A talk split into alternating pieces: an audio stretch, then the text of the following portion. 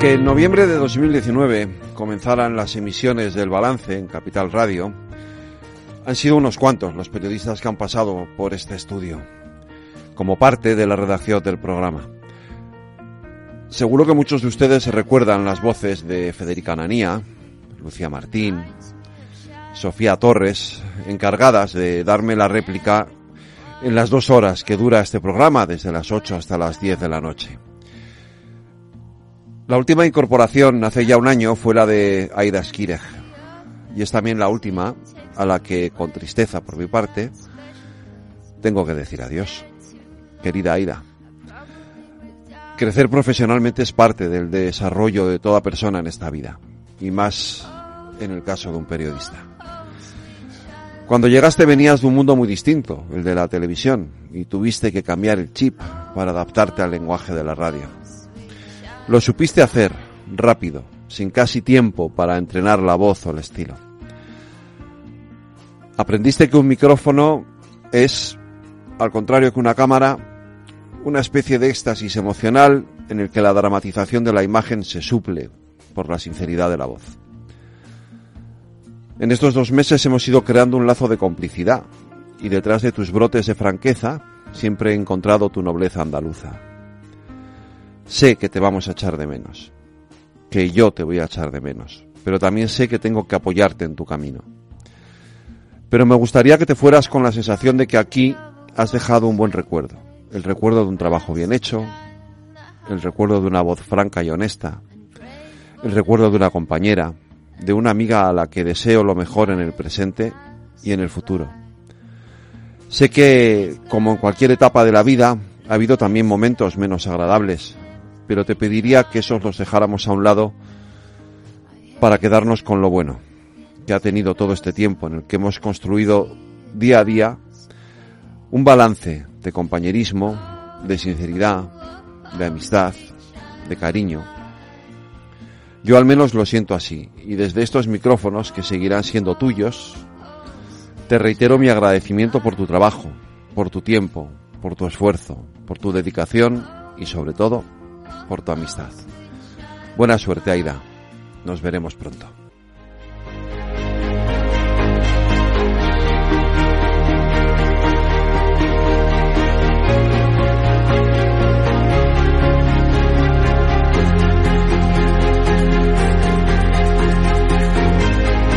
Todo el análisis de la actualidad en El Balance con Federico Quevedo.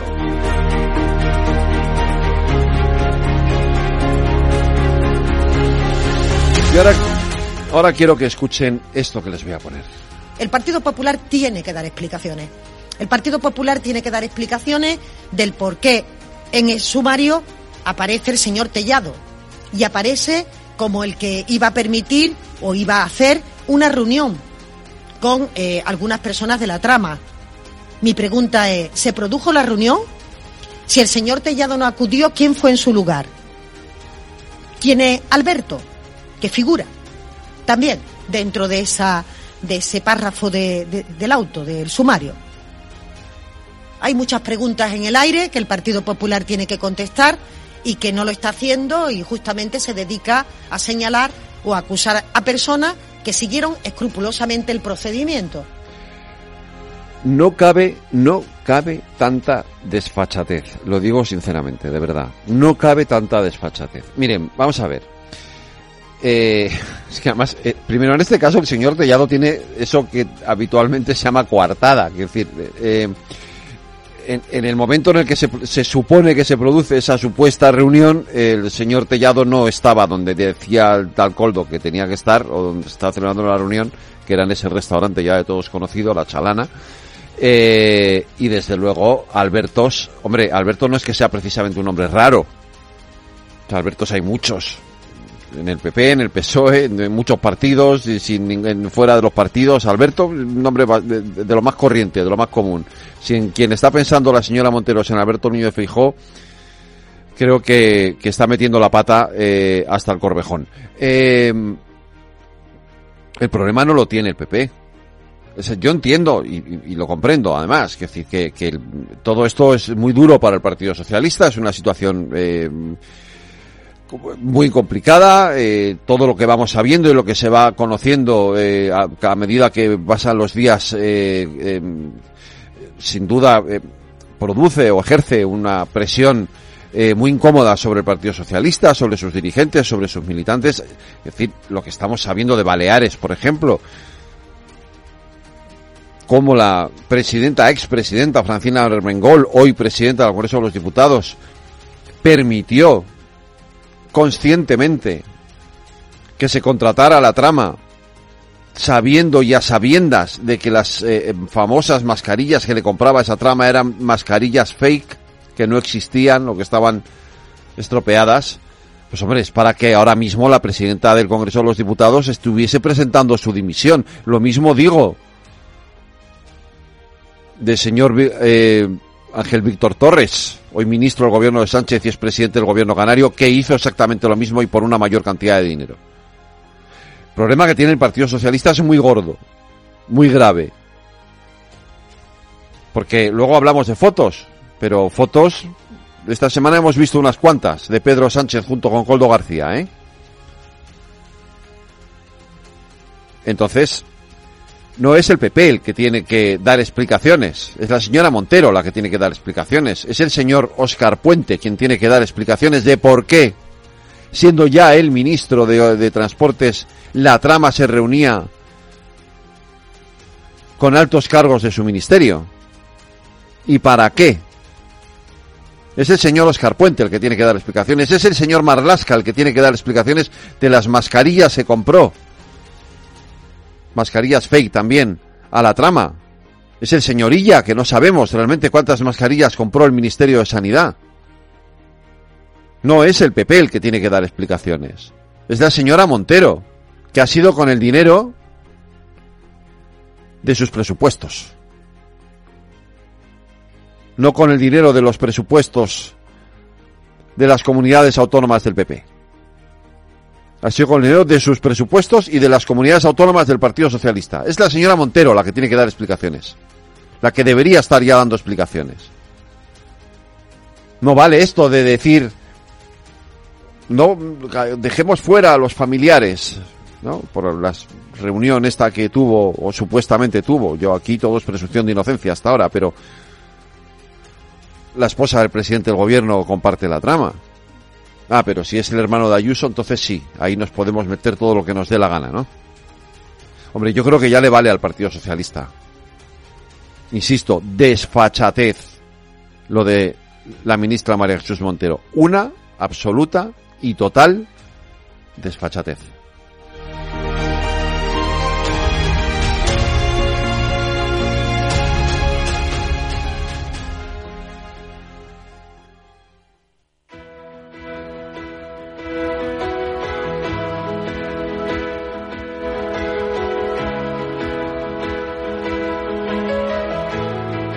Las noticias de El Balance con Federico Quevedo, Aida Esquirej y Lorena Ruiz.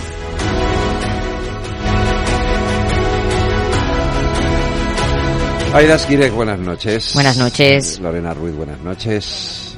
El juez del caso Col ha ordenado bloquear 88 cuentas bancarias vinculadas a la trama, Lorena. El juez que investiga el presunto cobro de comisiones irregulares por la venta de mascarillas durante la pandemia ha ordenado bloquear 88 cuentas del caso Coldo. Concretamente ha decretado el bloqueo y embargo preventivo de las cuentas y ha prohibido disponer de los saldos y los intereses que devenguen de estas. 39 de ellas están vinculadas al supuesto conseguidor de la trama, al presidente de Zamora, Víctor Aldama. También figura en cinco cuentas el ex asesor de Ábalos, Coldo García, mientras que su hermano figura en ocho y su pareja en siete. Además, el empresario Juan Carlos Cueto cuenta con nueve, el empresario Íñigo Rotaeche con diez y José Luis Rodríguez con dos. En el foco de la Guardia Civil también están los contratos con Canarias y Baleares. El Servicio Canario de Salud realizó cuatro contratos con la empresa central de la trama por valor de 12,3 millones entre el 22 de abril y el 4 de mayo. El de Baleares adjudicó también un contrato el 8 de mayo por valor de 3,7 millones, aunque luego reclamó 2,6 de esos millones de euros tras recibir el material equivocado. Esto es lo que respecta al plano judicial. En el político, el PP pide dimisiones del PSOE y los socialistas quieren explicaciones de los conservadores. El PP ha exigido la dimisión inmediata de la presidenta del Congreso, Francina Armengol, y es que aseguran que el gobierno balear que presidía conocía y colaboraba activamente con la presunta estafa de la compra de mascarillas. Además, han anunciado que van a analizar las posibles responsabilidades a nivel jurídico porque dicen la situación de la presidenta del Congreso es insostenible. Borja Semper, portavoz del Partido Popular. La situación de la tercera autoridad del Estado, Francina Armengol, es insostenible. Han pasado 10 días desde que estalló este escándalo y cada día que pasa la vergüenza es más insostenible. Ni una dimisión y ni una explicación. La presidenta Armengol no puede llegar como tal al próximo pleno del Congreso de los Diputados. El Partido Socialista debe pedirle a la señora Armengol lo que ya le exigió a Ábalos en su momento, la dimisión inmediata por conductas no ejemplares. Semper cree que cada vez se van a ir conociendo más detalles sobre las mordidas del caso Coldo, por lo que ha pedido al presidente del gobierno, Pedro Sánchez, que aclare todas las informaciones que aparecen. Asegura que desde el PP están considerando la opción de llevar a la mujer de Sánchez, Begoña Gómez, a la comisión de investigación del Senado, después de que se publicara que varias personas vinculadas a la trama ofrecieron a Gómez dos oportunidades de negocio. Escuchamos a la secretaria general del PP, Cuca Gamarra, en una entrevista para Telecinco ante esas afirmaciones que eh, vinculan a su mujer con eh, personas que han personas de esa trama que forman parte y que están en ese en ese sumario que han sido detenidas y que además la relacionan con empresas que han tenido eh, ayudas públicas lo lógico es que el presidente del gobierno el gobierno dé explicaciones de una manera rápida Armengol se ha defendido asegurando que las mascarillas que adquirió el gobierno balear no eran defectuosas. Eso sí, su partido dice estar abierto a que Armengol comparezca en la comisión de investigación que ellos mismos han impulsado. Precisamente el PSOE ha exigido al portavoz del PP en el Congreso, Miguel Tellado, que comparezca en la Cámara Baja para dar explicaciones sobre las alusiones a su persona en el sumario del caso. Creen que Tellado podría estar implicado como posible intermediario para que el gobierno de Baleares dejase caer una reclamación de 2,6 millones a la empresa de la trama por un error en las mascarillas recibidas. Lo ha dicho la vicepresidenta primera y ministra de Hacienda, María Jesús Montero. El Partido Popular tiene que dar explicaciones del por qué en el sumario aparece el señor Tellado y aparece como el que iba a permitir o iba a hacer una reunión con eh, algunas personas de la trama. Mi pregunta es, ¿se produjo la reunión? Si el señor Tellado no acudió, ¿quién fue en su lugar? ¿Quién es Alberto? Que figura también dentro de, esa, de ese párrafo de, del auto, del sumario.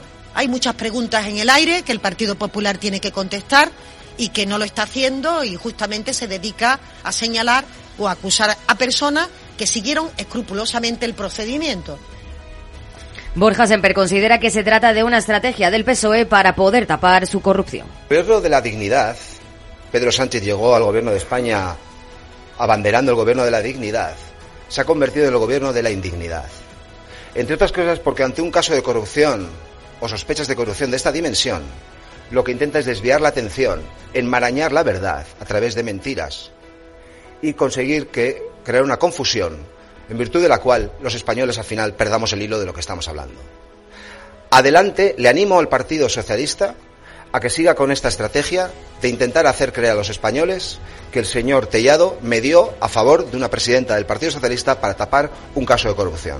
Cambiamos de asunto. El gobierno no cree que la investigación del Supremo a Puigdemont por terrorismo vaya a interferir en el proceso de la amnistía. La vicepresidenta primera y ministra de Hacienda, María Jesús Montero, asegura que la decisión del alto tribunal de investigar al expresidente catalán por terrorismo en el caso Tsunami no supone ninguna interferencia en las negociaciones con Junts sobre la ley de amnistía. No provoca ninguna interferencia, ni para bien ni para mal, respecto a los acuerdos que se estaban intentando llegar a acordar ya de forma definitiva para tener una ley de amnistía que el Gobierno de España, más allá de cualquier otra consideración, le parece imprescindible para pasar páginas, insisto en que para nosotros es importante, más allá de cualquier otra iniciativa que se provoque por parte de particulares o en este caso de los tribunales. La opinión del gobierno sigue siendo que las estrategias del independentismo no son terrorismo, aunque aseguran respetan el trabajo de la justicia y de la fiscalía. Por su parte, el ministro de Justicia y Presidencia, Félix Bolaños, ha señalado que el Tribunal Supremo no ha calificado ningún hecho como terrorismo, sino que solo ha asumido una investigación. Ayer la decisión que adopta el Tribunal Supremo es eh, arrogarse la, la investigación del fenómeno de Tsunami Democratic y lo que no hizo ayer el Tribunal Supremo es calificar ningún hecho como terrorismo. Lo que hizo fue simplemente asumir la investigación, investigar unos hechos que se pueden calificar, como el propio auto del Tribunal Supremo dice, en diferentes delitos. A partir de ahí, dejemos trabajar a esta investigación que asume el Tribunal Supremo en las personas que están aforadas. Suben las pernoctaciones extrahoteleras un 5% en el comienzo del año. Las pernoctaciones en alojamientos turísticos extrahoteleros, es decir, apartamentos, camping, turismo rural y albergues, aumentan un 5% en enero frente al mismo mes del año anterior. Según el INE, superan los 6 millones y son ya 5 meses al alza. Eso sí, las noches de los residentes descienden un 1,4%, mientras que las de no residentes aumentan un 7%. La estancia media es de más de 5 noches por viajero, unas pernoctaciones que también han subido de precio. Los apartamentos turísticos han sido un 9 más caros que hace un año, mientras que una noche en un camping ha subido un 0,7% y en el turismo rural un 4,3%. Precisamente sobre las perspectivas del sector, hemos hablado en Capital Radio con el secretario general de la Mesa del Turismo, Carlos Abella, que prevé que este primer trimestre sea el mejor de la historia del turismo español, debido a que la Semana Santa cae en marzo y se espera un alto nivel de ocupación hotelera, aunque critica las trabas de algunos miembros del gobierno a un sector que supone el 12% del PIB de manera directa y un 8% más indirecta. A nosotros lo que nos parece mal, realmente, y, concretamente, y, lo digo abiertamente, las declaraciones de la vicepresidenta de Landaría en cuanto a hablar alegremente de tasas turísticas, de, techos turísticos, de suprimir vuelos de corto radio, de, es decir, al final prohibir. Al final estamos hablando de prohibir y además, sobre todo, con una connotación. Es decir, estamos hablando de un gobierno que siempre está hablando de diálogo y no se sientan con el sector para que entre todos busquemos soluciones, porque nosotros estamos dispuestos también a aportar soluciones. Y la inflación en la zona euro se ha moderado en febrero al 2,6%. Según la información preliminar de Eurostat, la inflación anual de la eurozona se ha reducido dos décimas hasta el 2,6%. No obstante, los analistas esperaban una moderación algo superior del 2,5%. También se ha reducido dos décimas la inflación subyacente, que se sitúa en el 3,1% cuando se esperaba en el 2,9%. Entre los países con las mayores tasas de inflación se encuentran Croacia, Estonia y Austria, mientras que las menores subidas corresponden a Letonia, Italia y Lituania. Son datos que refuerzan la expectativa de que el Banco Central Europeo mantendrá los tipos de interés en máximos durante más tiempo antes de que empiece a relajar su política monetaria. Por su parte, la tasa de paro de la zona euro ha descendido una décima y se ha situado en enero en el 6,4%, tocando así un mínimo histórico. Grifols sube más de un 18% en bolsa tras aclarar cuestiones sobre Scranton y el flujo de caja. Las acciones de la multinacional de moderivados Grifols han rebotado este viernes en la bolsa después de que la compañía aclarara algunas cuestiones sobre Scranton, el vehículo inversor, inversor en el que participa la familia Grifols y las previsiones de flujo de caja libre para 2024. Los títulos de la compañía han repuntado un 18,35% hasta los 8,9 euros después del desplome de este jueves de casi un 35% en bolsa. Después de un cash flow negativo de 189 millones en 2023, prevé un flujo de caja positivo de 5 millones para este año. Esa cifra se incrementa hasta los 458 millones de euros antes de extraordinarios, es decir, antes de descontar el efecto de la inversión en centros de plasma en Estados Unidos que anunció el año pasado con Inmunotech y de los costes de reestructuración. Para el periodo 2025-2027 espera generar un flujo de caja libre en un rango entre 2.000 y 2.500 millones de euros. Y en los mercados, Aida Esquire. El IBEX 35 sube el 0,63% este viernes hasta los 10.064 puntos. Alzas también en las bolsas europeas. Junto a Grifols, entre los mejores del IBEX han estado Acción Energía y Acciona, mientras que Acerinox y ACS han caído con fuerza tras anunciar resultados. Y como hacemos siempre, Lorena, terminamos en Latinoamérica. Terminamos en Perú, porque el Congreso ha rechazado admitir a trámite una propuesta de moción de censura contra la presidenta Dina Boluarte por haber infringido la Constitución al viajar al extranjero y ejercer de manera remota su cargo. La propuesta presentada por congresistas de Perú Libre ha contado con 26 votos a favor, 55 en contra y 6 abstenciones.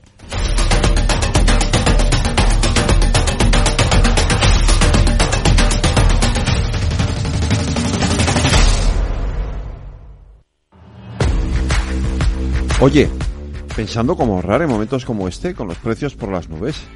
Y todavía no conoces XTB, una nueva forma de invertir pensada para todos.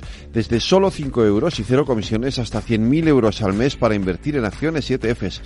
Con XTB tu dinero está depositado en bancos españoles y tu broker es uno de los más respetados del mundo, regulado por la CNMV y los principales organismos internacionales. Y con oficina propia en Madrid desde el año 2008. Entra en xtb.com. Recuerda, xtb.com. A partir de 100.000 euros al mes, la comisión es del 0,2%, mínimo 10 euros. Invertir implica riesgos.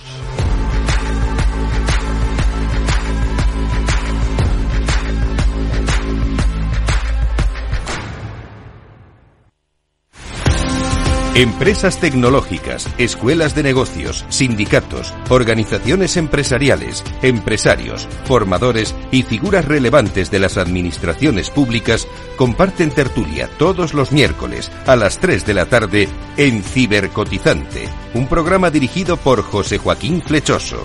Cibercotizante, la digitalización desde una óptica diferente. Capital Radio.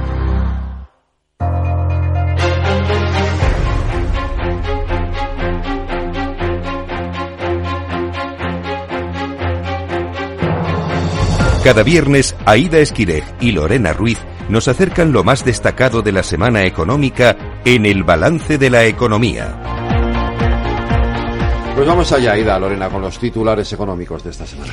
El IPC recorta seis décimas su tasa interanual en febrero hasta el 2,8% y se sitúa en su nivel más bajo de los últimos seis meses. El descenso se debe al abaratamiento de la electricidad y a la estabilidad de los precios de los alimentos pese al incremento de los carburantes. La inflación subyacente baja dos décimas hasta el 3,4%, la cifra más baja en los últimos dos años, aunque sigue seis décimas por encima del IPC general. Por su parte, la inflación anual de la eurozona se ha reducido dos décimas hasta el 2,6%. También se ha reducido dos décimas la inflación subyacente, que se sitúa en el 3,1% cuando se esperaba en el 2,9%. Entre los países con las mayores tasas de inflación se encuentran Croacia, Estonia y Austria, mientras que las menores subidas corresponden a Letonia, Italia y Lituania. Los 27 ministros de Agricultura de la Unión Europea se han reunido para debatir la simplificación de la PAC y la imposición de cláusulas espejo para que los productos que lleguen a la región cumplan con los requisitos fitosanitarios requeridos por Bruselas. Todos consideran que la propuesta de la Comisión de relajar los requisitos ambientales para acceder a parte de la financiación de la PAC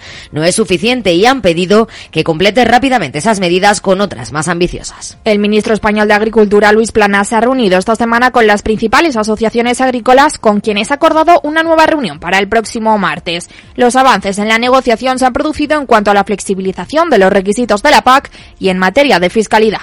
El Ministerio de Vivienda ha publicado el Sistema Estatal de Referencia de Precios del Alquiler. El índice para topar los alquileres entrará en vigor el 13 de marzo, aunque solo se aplicará a los grandes tenedores y a los nuevos contratos. Se trata de una herramienta al servicio de las comunidades autónomas para que puedan voluntariamente declarar zonas tensionadas e intervenir el mercado del alquiler donde se superen unos niveles máximos. El Gobierno ha aprobado en el Consejo de Ministros poner en marcha la movilización de la mitad de los préstamos blandos del programa Next Generation a través de las líneas de financiación empresarial verde, tecnológica o audiovisual. De los 83.000 millones en créditos blancos, 40.000 se canalizarán a través del ICO. El Congreso ha vuelto a aprobar la senda de estabilidad para el periodo 2024-2026. La ministra de Hacienda, María Jesús Montero, ha vuelto a presentar los mismos objetivos que hace un mes y que luego se rechazaron en el Senado con la mayoría absoluta del PP. Los populares Vox y UPN han votado en contra. Esta semana ha tenido lugar el Mobile World Congress 2024. Hoy en el balance de la economía nos detenemos aquí, en la mayor feria tecnológica del mundo.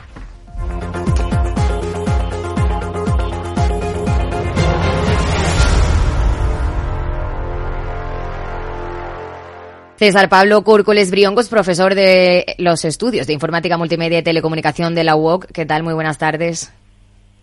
Hola, ¿qué tal? Buenas tardes. Bueno, Barcelona ha cogido esta semana una de las ferias tecnológicas más importantes del mundo, el Mobile World Congress. No sé si se han cumplido las expectativas. Uh, es difícil es difícil medirlo todavía, pero sí todo parece indicar que sí que todo aquello que esperábamos ver en el en el mobile lo hemos ido viendo y alguna sorpresa extra también, como siempre. ¿Cuáles han sido las principales novedades del evento? Uh, para mí, sobre todo, lo, más destacable es que mm, era inevitable. Llevamos un año hablando de inteligencia artificial sin, sin parar y en este mobile tenía que haber mm, novedades sobre, sobre inteligencia artificial integradas con los móviles y hemos tenido pues que los fabricantes que ya tenían funcionalidades de este tipo en sus en, en los chips que alimentan nuestros móviles mmm, Qualcomm, Apple, aunque no estuviera pendiente, presente en el salón, como no ha estado nunca, han mostrado cada vez más, más cosas que se pueden hacer en el móvil e incluso otros fabricantes que hasta ahora todavía no habían mostrado tanto estas características como Mediatek, que también es un fabricante muy importante, que no suena menos pero es muy grande, también han mostrado que se pueden hacer muchas cosas de inteligencia artificial generativa en el móvil sin acceder a un servidor que está en, que está en la nube. Claro, la inteligencia artificial y los debates tecnológicos también en torno a ella han desplazado un poco a los móviles, ¿no? Este año. Eh, sí, bueno, tenemos que tener en cuenta que al fin y al cabo lo que hay detrás son fabricantes que están preocupados por vendernos dispositivos, eh, si no cada año, cada dos años, y ahora pues igual actualizamos menos los móviles, pero ellos siguen teniendo la, necesidad de vender. Eh, la inteligencia artificial es por un lado argumento de venta y por el otro también es esto que nos ha dado un cierto miedo y un respeto a todos o a casi todos porque que si podemos generar contenidos que no son adecuados, que si nos van a sustituir, etcétera, y por lo tanto una parte de esta de esta discusión ha sido el intentar tranquilizar al público para que mm, no tengamos tanta reticencia a adquirir, a adquirir nuevos dispositivos. Si seguimos con ese tema de la inteligencia artificial, se pide regulación y un cambio al nuevo gobierno europeo.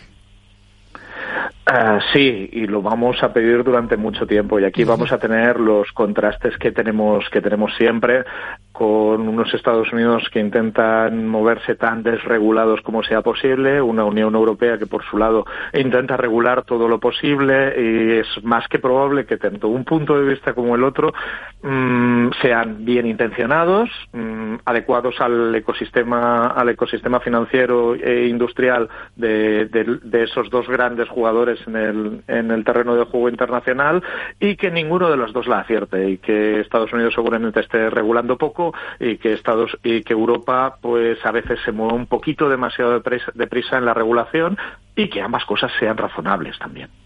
Bueno, aún así el 66% de los visitantes aún provienen de la industria del móvil. ¿Cuál es el futuro de estos dispositivos según las tendencias que se han presentado en el mobile esta semana? Ahora mismo en lo que en lo que estamos hablando de dispositivos móviles, pues aparte de eso, integrar cada vez más funcionalidades de inteligencia artificial en el, en el dispositivo, insisto, sin ir a los grandes servidores, eh, lo que vemos es lo que hemos visto en el anterior y en el anterior y en el anterior, que es que las pantallas siguen evolucionando, que las baterías, aunque siguen sin durarnos todo el día si le damos un poco de trabajo al móvil, siguen mejorando y las cámaras, que es el otro el otro gran factor de, venta. Y también hemos visto, naturalmente, cada vez más pantallas flexibles que nos permiten formatos cada vez más raros y extraños, pero esto todavía falta mucho para ver si realmente como, como compradores, como consumidores, eh, esa flexibilidad de las pantallas nos aporta algo real o es sencillamente el efecto wow de, de la demostración que el fabricante nos muestra, pero que luego al, en nuestro día a día con el móvil, con la pantalla de toda la vida ya teníamos más que suficiente. Bueno, de hecho se ha presentado un smartphone con la batería más grande del mundo, ¿no? Eh, sí, bueno, esto y vamos a verlo. Eh, el año pasado se presentó otro smartphone con la batería más grande del mundo. En aquel momento creo que se movía en cuarenta y tantos mil miliamperios hora, es decir, como siete u ocho de las baterías que, tenemos, que tiene el móvil normal. Y ahora creo que llegábamos a las cincuenta y pico mil.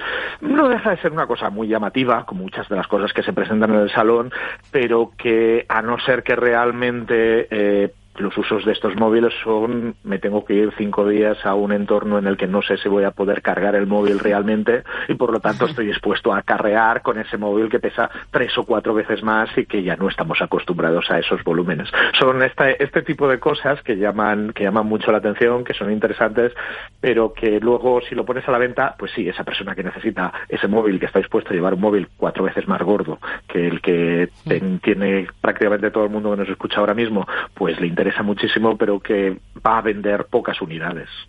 Claro, luego también están los desafíos del 6G que vienen de un 4G que ha sido muy exitoso, pero luego ha habido un 5G que no ha calado tanto.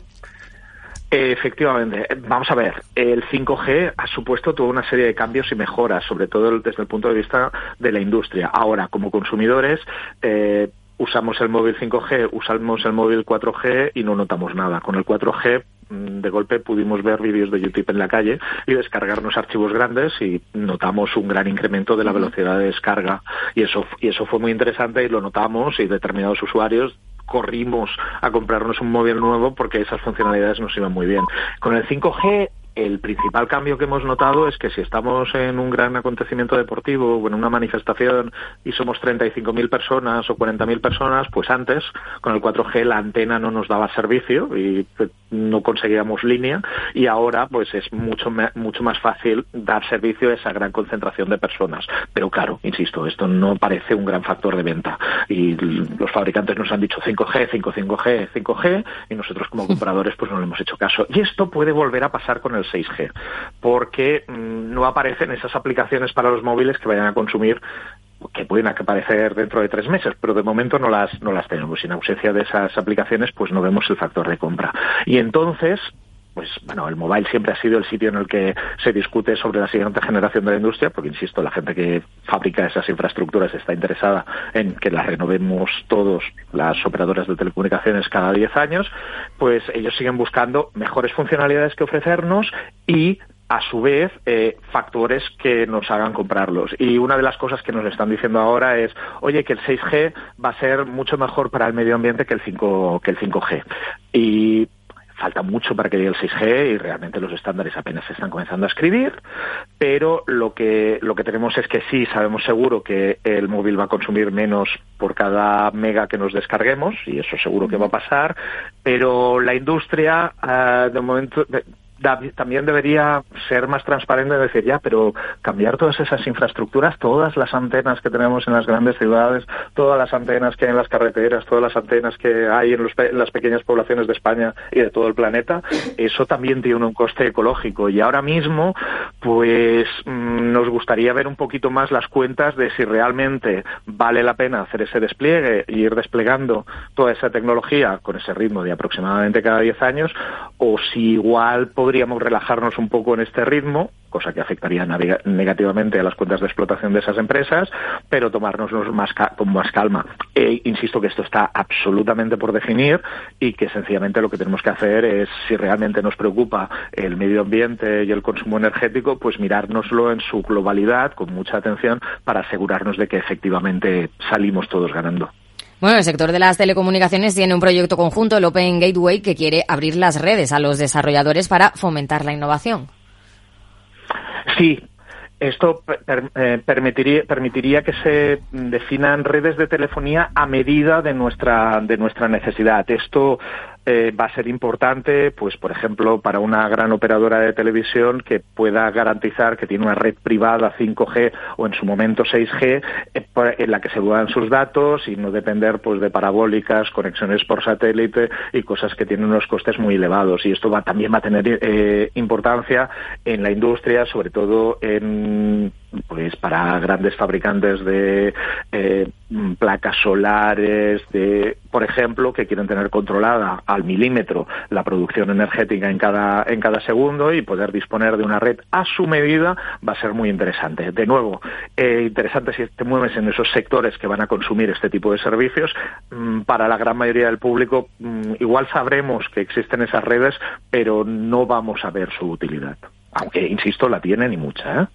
El presidente de Telefónica, José María Álvarez Payete, en la inauguración pidió una alianza global a las grandes tecnológicas para frenar los posicionamientos abusivos. ¿Crees que se va a lograr?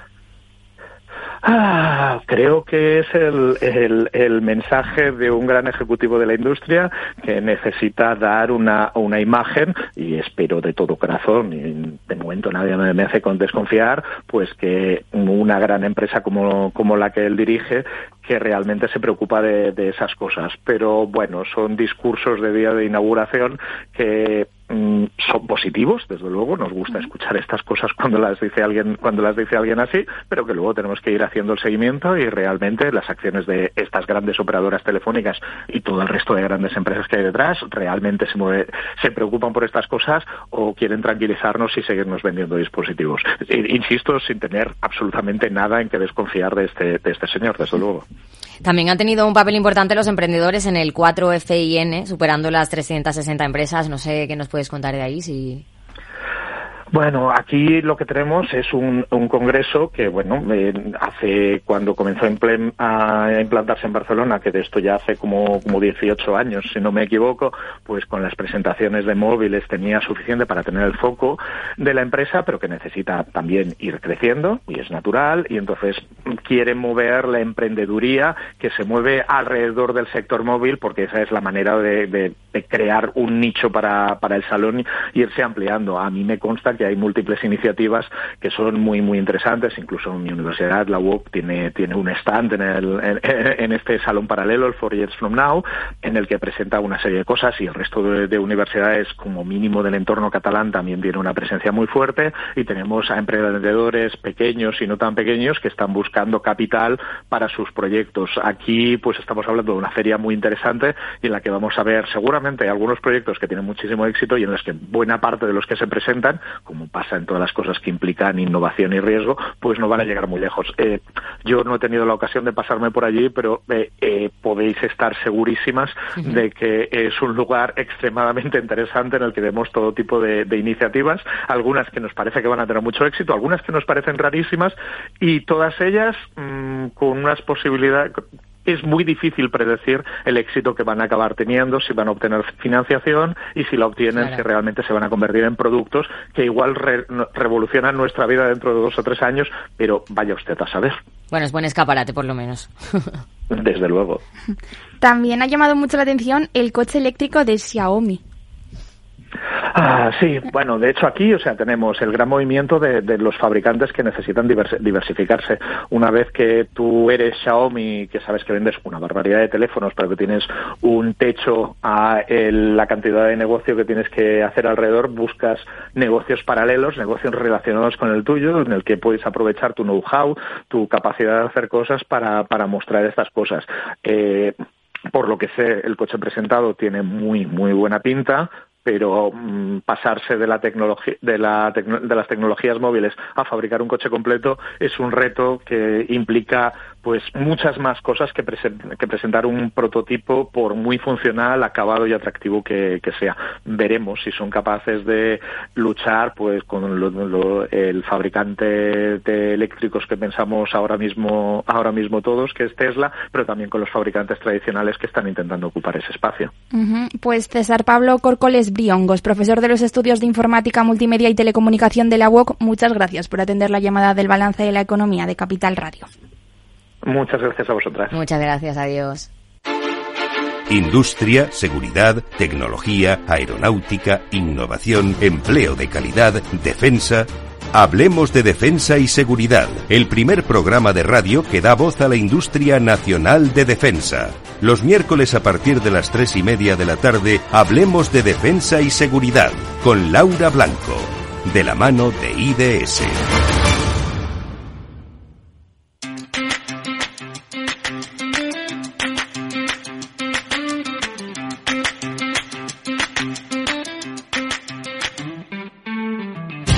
Los viernes, en el balance, Aida Esquireg nos conduce al lado más humano de la información.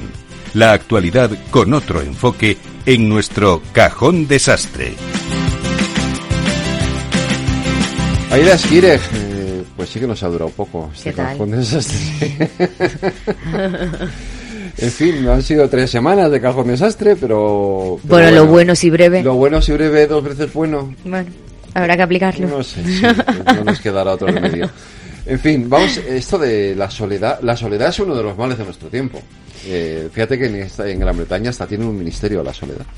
Pues fíjate que dice Borja Vilaseca, que es al que entrevisto aquí en el Cajón Desastre, que, bueno, Borja Vilaseca y otros estudios, que es, bueno, la, la pandemia del siglo XXI. Esta pandemia, hay que aprender a estar solo, no que nos queda otra. O sea que, en fin, supongo que con esta entrevista Borja Vilaseca nos ha Más que aprender a estar solo, hay que aprender a estar con uno mismo. También, sí, eso es, a quererse, ¿no? Un poquito. Quizá que a lo mejor va un poco de eso, ¿no? Sí. Ah, pues vamos a escuchar soportarse y esas cosas.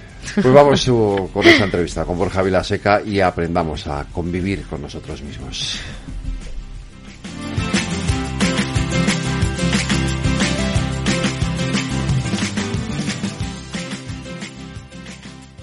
Hablamos con Borja Vilaseca, referente del autoconocimiento en España y autor del libro Ama tu soledad. ¿Qué tal, Borja? Buenas tardes.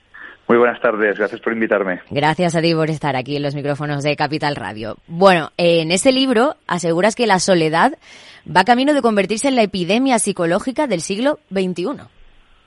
Sí, no lo digo yo, ¿eh? lo dicen muchos expertos y, y sociólogos que analizan un poco el comportamiento enfermo y neurótico que tiene la sociedad actual, ¿no? Y que es una paradoja porque en un mundo aparentemente tan conectado, lo que en realidad estamos es, enchufados, ¿no? A la Matrix, ¿no? A un montón de pantallas que nos dan una apariencia de, estar, insisto, conectados con otros seres humanos, pero en realidad estamos cada vez más enajenados, ¿no? Y, cada vez más personas se sienten solas y esto lo, lo, comparten en muchos estudios, ya no solamente las personas mayores, que es una soledad impuesta por el momento vital que están viviendo, sino muchas personas más jóvenes que, tienen muchos momentos de, de, sentirse solas y, y, y, qué hacen al respecto, ¿no? que es un poco lo que explora en el libro, ¿no? que al final pues son todo conductas que son propias de un adicto, ¿no? de buscar parches para no sentir esta emoción tan intensa. Eh, bueno, he leído por ahí que te consideras un activista educativo y un agitador de conciencias. ¿Intentas también hacerlo en este libro?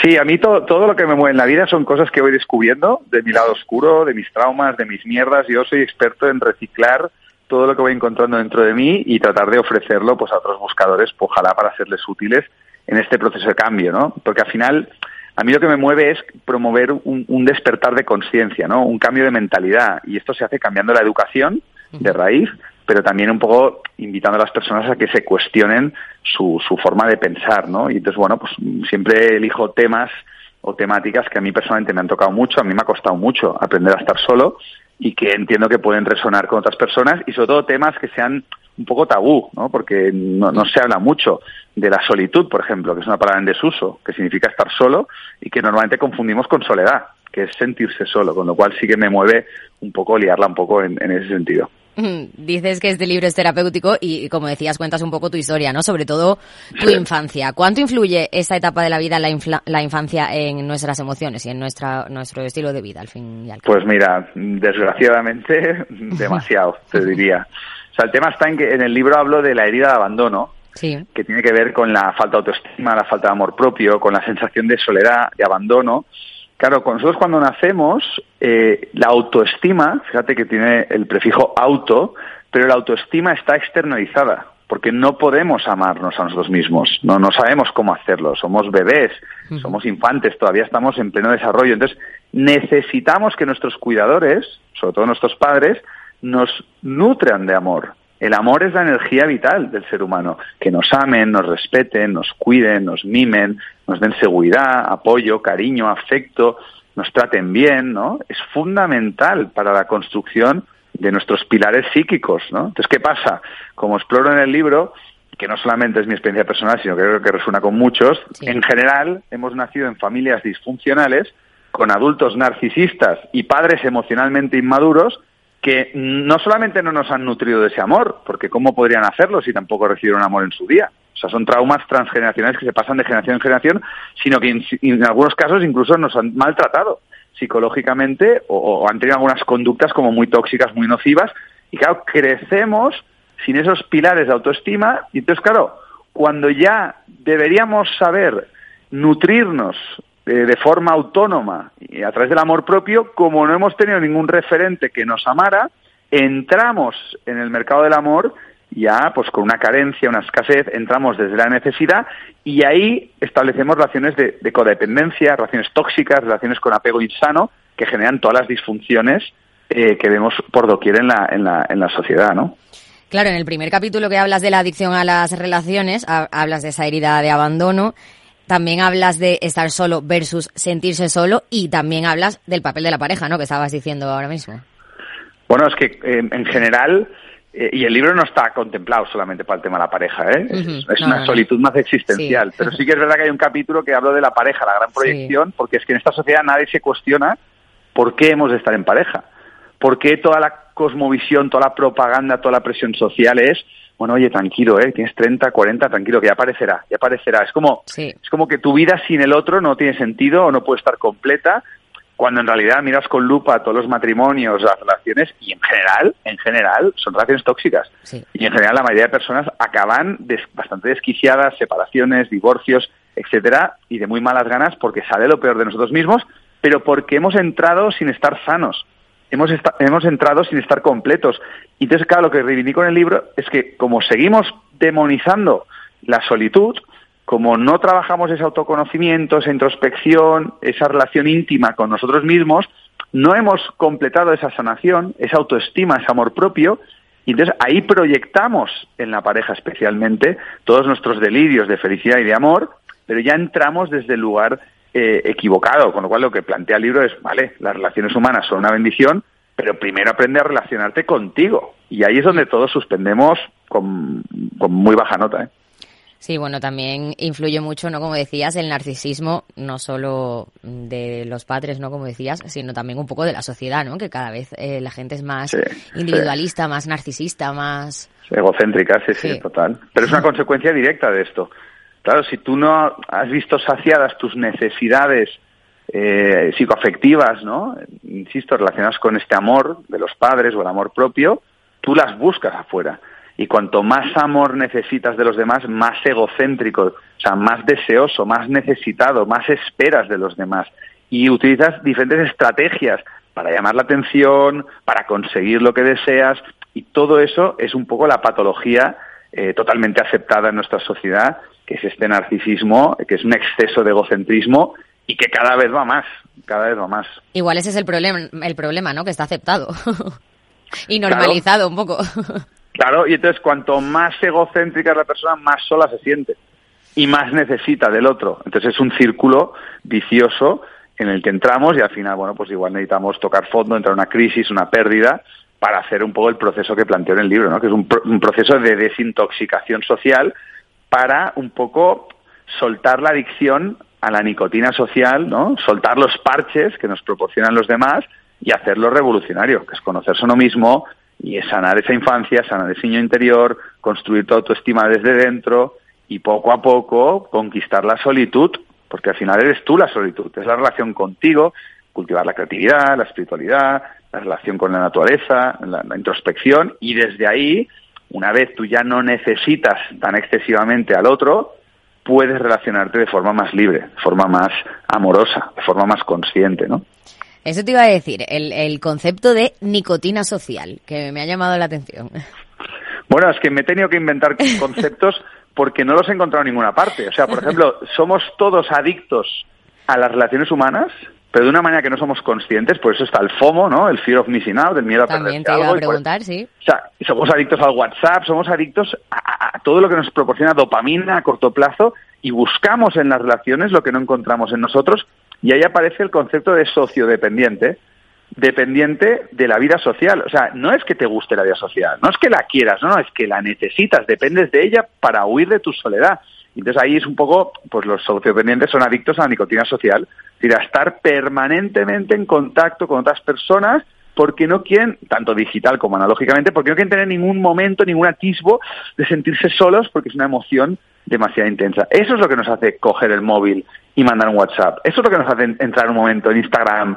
Eso es lo que nos hace llamar a alguien. Eso es lo que hace quedar con otra persona. O sea, nos utilizamos los unos a los otros, pero porque no queremos estar con nosotros mismos. Quien se ha conquistado a sí mismo y ha conquistado la solitud y no teme la soledad y ha amado su soledad, empieza a ser más libre para que en esos momentos donde todos nos sentimos a veces un poco solos, los sostienes, gestionas y si es muy agudo, por supuesto, ¿eh? cuentas con, con tu red social, pero ya no entras desde ese autoengaño de utilizar a través de tu narcisismo a otros, sino que, ostras, entras en la vida de los demás no esperando algo, sino para dar, ¿no? que es un cambio total de, de, mentalidad. Pero para eso hay que superar la adicción a, la nicotina social y eso es, es un proceso de desintoxicación y como tal es, es doloroso, es arduo y muy pocos están dispuestos a adentrarse en ello, ¿no? Sí, fíjate que desde la pandemia, las calles, los bares, etcétera, yo, por ejemplo, los noto mucho más llenos que antes. o sea que. Sí, sí, sí. Em, bueno, forma parte de eso un poco, forma parte de eso. Eh, también cuentas, a ver si se lo puedes contar a los oyentes, en el libro El dilema del erizo. Ah, sí, esto es, de Arthur Schopenhauer, que me gustó mucho. Sí, a mí también, por eso. Es, es, esa... Bueno, dice que hay una, hay una noche muy, muy fría, ¿no? Y hay un grupo de erizos que están en la intemperie, en medio de una montaña. Y entonces, claro, tienen tanto frío que, que empiezan a juntarse y acercarse unos con otros, pero al hacerlo se empiezan a pinchar y se hacen daño, ¿no? Y entonces se alejan. Se alejan porque no quieren pincharse más, pero al alejarse, ostras, tienen tanto frío que tienen miedo a morir congelados. Entonces el dilema del erizo es, ostras, ¿qué hago? ¿Me muero congelado o, nos pinchamos, no? Entonces, al final, a base de juntarse y alejarse, lo que cuenta Schopenhauer es que finalmente los erizos encontraron la distancia adecuada. Son una distancia adecuada en la que ni se murieron congelados ni se pincharon, pero que se daban calor unos a otros para sobrevivir y prosperar a esa noche tan, tan gélida, ¿no?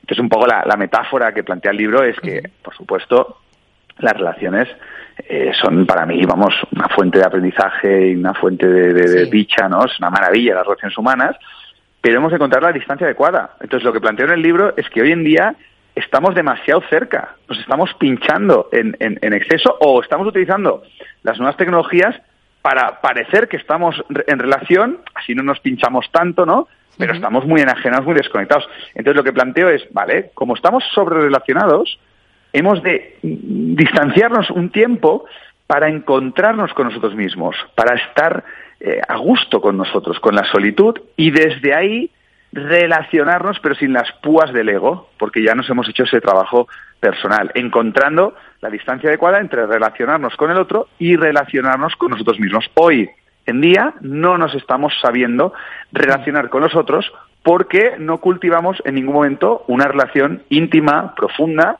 con nosotros mismos y eso te lo da la solitud. Bueno, desde finales de 2019 vives sin WhatsApp, dices que lo usabas para anestesiar tu miedo a la soledad. No sé si el resto de los mortales también lo usan para eso.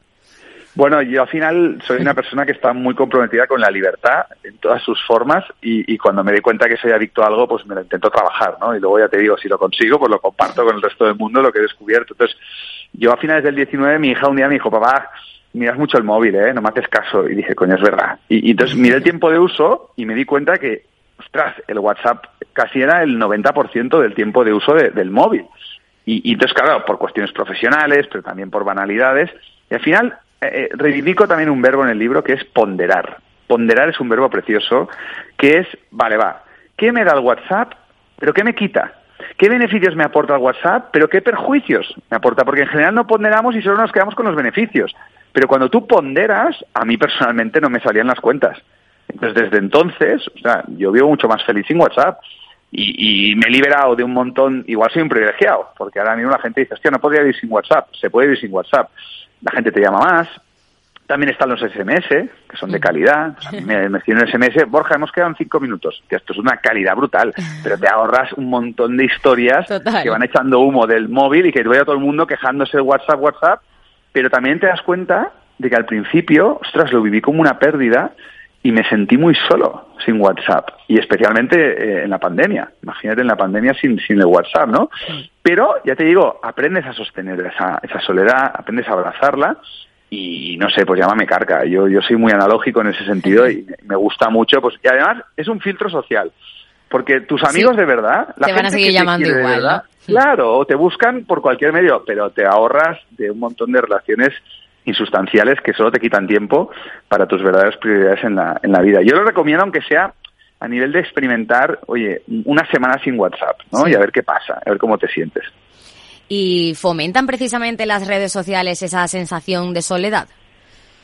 para mí sí, para mí sí. Las redes sociales son una bendición, es como todo en la vida tienen las dos caras, ¿no? Bueno, por eso de la aprobación social, ¿no? Que mucha gente pues, admite que no es eh, el mismo porque, bueno... Sí, sí, sí, pero aparte de eso, al final, la realidad más real es que cuando tú estás en casa solo con el móvil y estás navegando por las redes sociales, con esa pseudo apariencia de conexión, lo real es que tú estás delante de una pantalla es, lo único. Y te, y te estás enajenando en esa pantalla. Otra cosa es la historia que tú te cuentes. No, tengo mil amigos, he quedado con tal.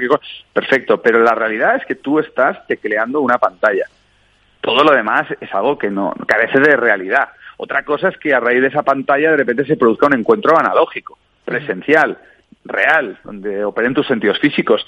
Pero entonces nos damos cuenta de que hoy en día, como eso te da una apariencia de conexión, mucha gente se conforma con esas pseudo conexiones, pero se están perdiendo las conexiones reales y verdaderas.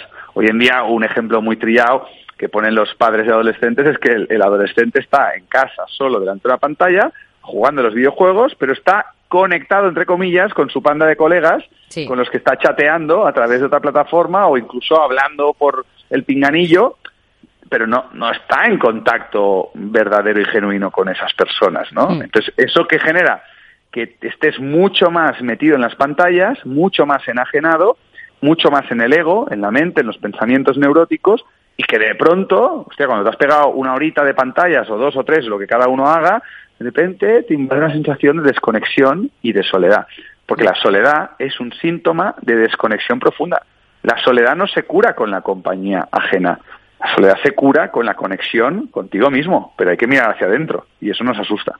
Sí, bueno, según un informe en España elaborado por el Observatorio Estatal de la Soledad, el 25,5% de los jóvenes entre 16 y 29 años asegura sentirse solo un 69% se ha sentido a solas en algún momento y el 30,5% dice que acusa esa soledad sobre todo por las noches. Mm, esto de las noches, los domingos.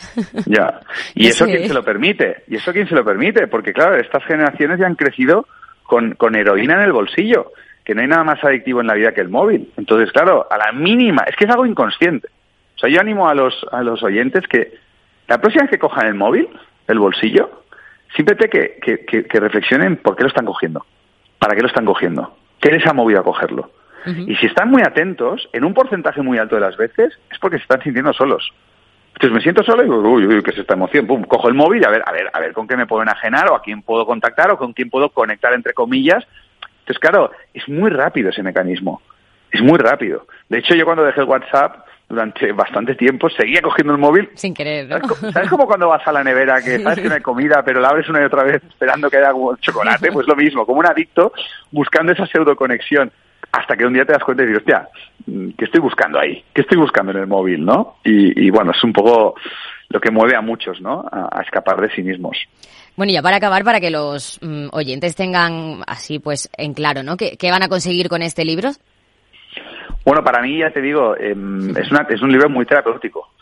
Muchos lectores me han dicho que, han llorado mucho leyéndolo. Yo veo que es un viaje a sanar la relación con tu niño interior, tu infancia, y un poco un viaje a decir, ostras, voy a empezar a madurar y a tener una relación real, verdadera y genuina conmigo mismo, para que desde ahí poder mejorar la calidad de las relaciones que tengo con los demás. Entonces, bueno, pues se van a encontrar un, viaje de autoconocimiento muy fácil de leer, hay muchos cuentos filosóficos, muchos aforismos, eh, y, bueno, hay gente que lo ve como una daga, ¿no? Que te, que te apuñala donde más duele, que es porque te toca algo muy, muy sensible que nos toca a todos, que es el, el miedo a la soledad, que es uno de los grandes miedos de, nuestra condición humana, pero luego en clave constructiva para hacer ese proceso que yo le llamo los mil pasos hacia la libertad, que es como los mil pasos hacia adentro, que al principio es confrontante y doloroso, pero que desde ahí se produce una liberación.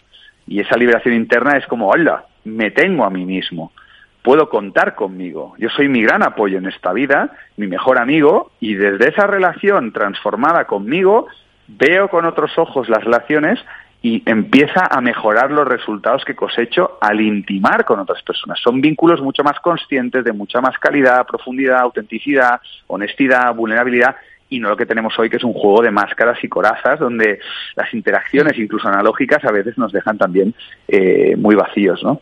Es para valientes, te lo digo. Este libro es para valientes. Bueno, pues Borja Vilaseca, autor del libro Ama tu soledad, muchas gracias por, por esta charla. Muchas gracias a ti. Un beso. Adiós, chao. Hasta luego. Los robots escuchamos Capital Radio. Es la radio más innovadora. Oímos a Saragot, con Luis Vicente Muñoz. Ahí le has dado. Esto es Capital Radio. Di que nos escuchas.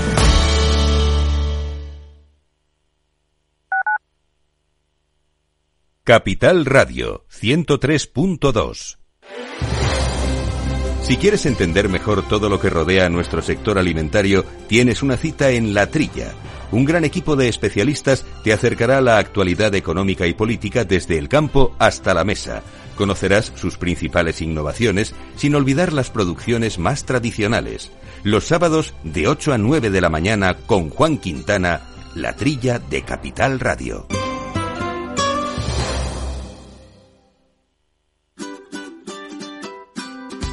Mesa y Descanso es el programa donde Mar Romero te acerca cada fin de semana los mejores productos, te invita a disfrutar de los buenos vinos de cada denominación de origen y a conocer restaurantes y lugares de ocio con un encanto especial.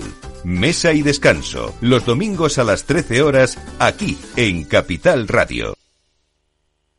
Capital Radio.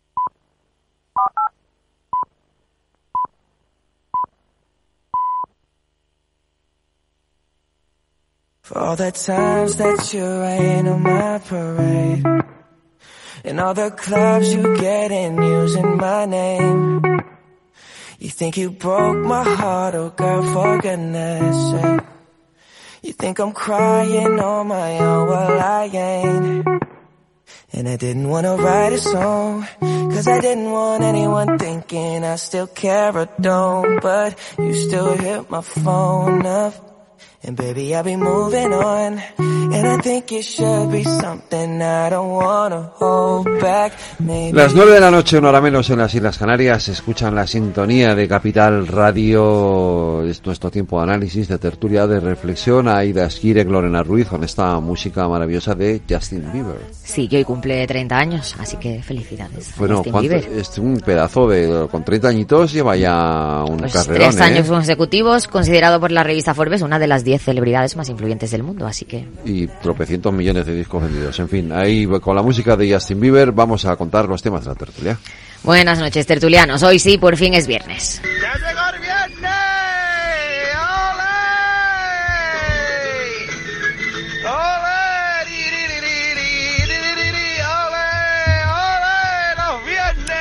Bueno, hoy es mi último viernes. Sí, hoy es su último viernes. Y su último lunes, y su último martes, y su último miércoles. Se nos Bueno, va aquí, a ir así. aquí. Mm. Aquí se nos va a ir así.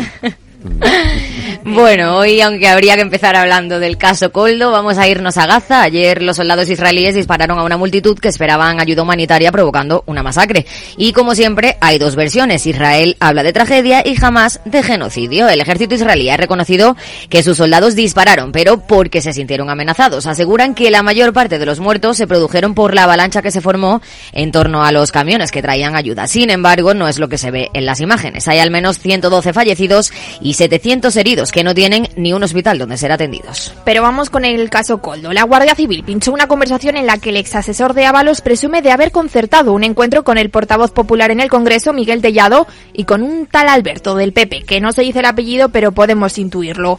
Con estas reuniones, Coldo trataría de conseguir que el gobierno balear del PP desistiera de reclamar la devolución del dinero abonado por unas mascarillas que resultaron defectuosas.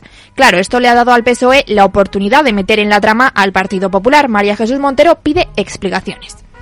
El Partido Popular tiene que dar explicaciones del por qué en el sumario aparece el señor Tellado y aparece como el que iba a permitir o iba a hacer una reunión con eh, algunas personas de la trama. Mi pregunta es, ¿se produjo la reunión? Si el señor Tellado no acudió, ¿quién fue en su lugar? ¿Quién es Alberto? Que figura también dentro de, ese párrafo de- de- del auto, del sumario. Hay muchas preguntas en el aire que el Partido Popular tiene que contestar y que no lo está haciendo y justamente se dedica a señalar o a acusar a personas que siguieron escrupulosamente el procedimiento.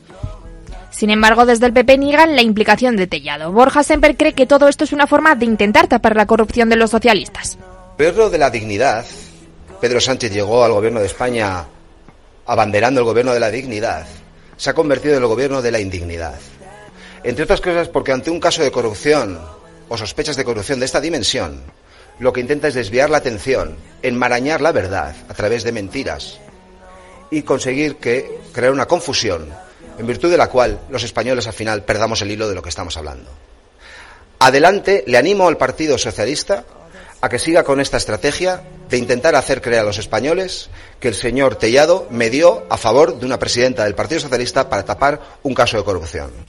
Lo que sí sabemos es que la presidenta del Congreso pagó 3,7 millones a Soluciones de Gestión SL, la empresa de la trama, antes de haber formalizado la declaración de emergencia que le habilitaba para una licitación a dedo. El PP pide la dimisión inmediata de Armengol y denuncia que el PSOE ocultó el expediente de las mascarillas fake al traspasar el poder a Proens. La situación de la tercera autoridad del Estado, Francina Armengol, es insostenible. Han pasado 10 días desde que estalló este escándalo y cada día que pasa la vergüenza es más insostenible. Ni una dimisión y ni una explicación. La presidenta Armengol no puede llegar como tal al próximo pleno del Congreso de los Diputados. El Partido Socialista debe pedirle a la señora Armengol lo que ya le exigió a Ábalos en su momento, la dimisión inmediata por conductas no ejemplares.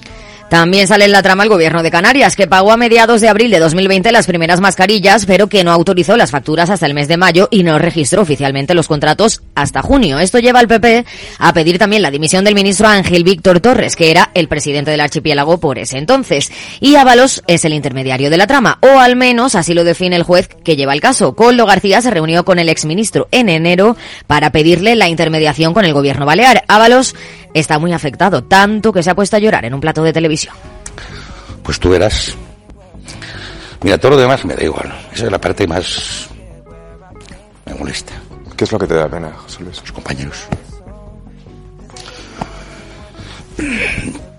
Espera, eh, te decía que mantengo relación con ellos. Hoy mismo hablaba con la secretaria general si valía la pena que fuera a votar o no. Me da pena dejarlos yo. ¿Cuál es el problema?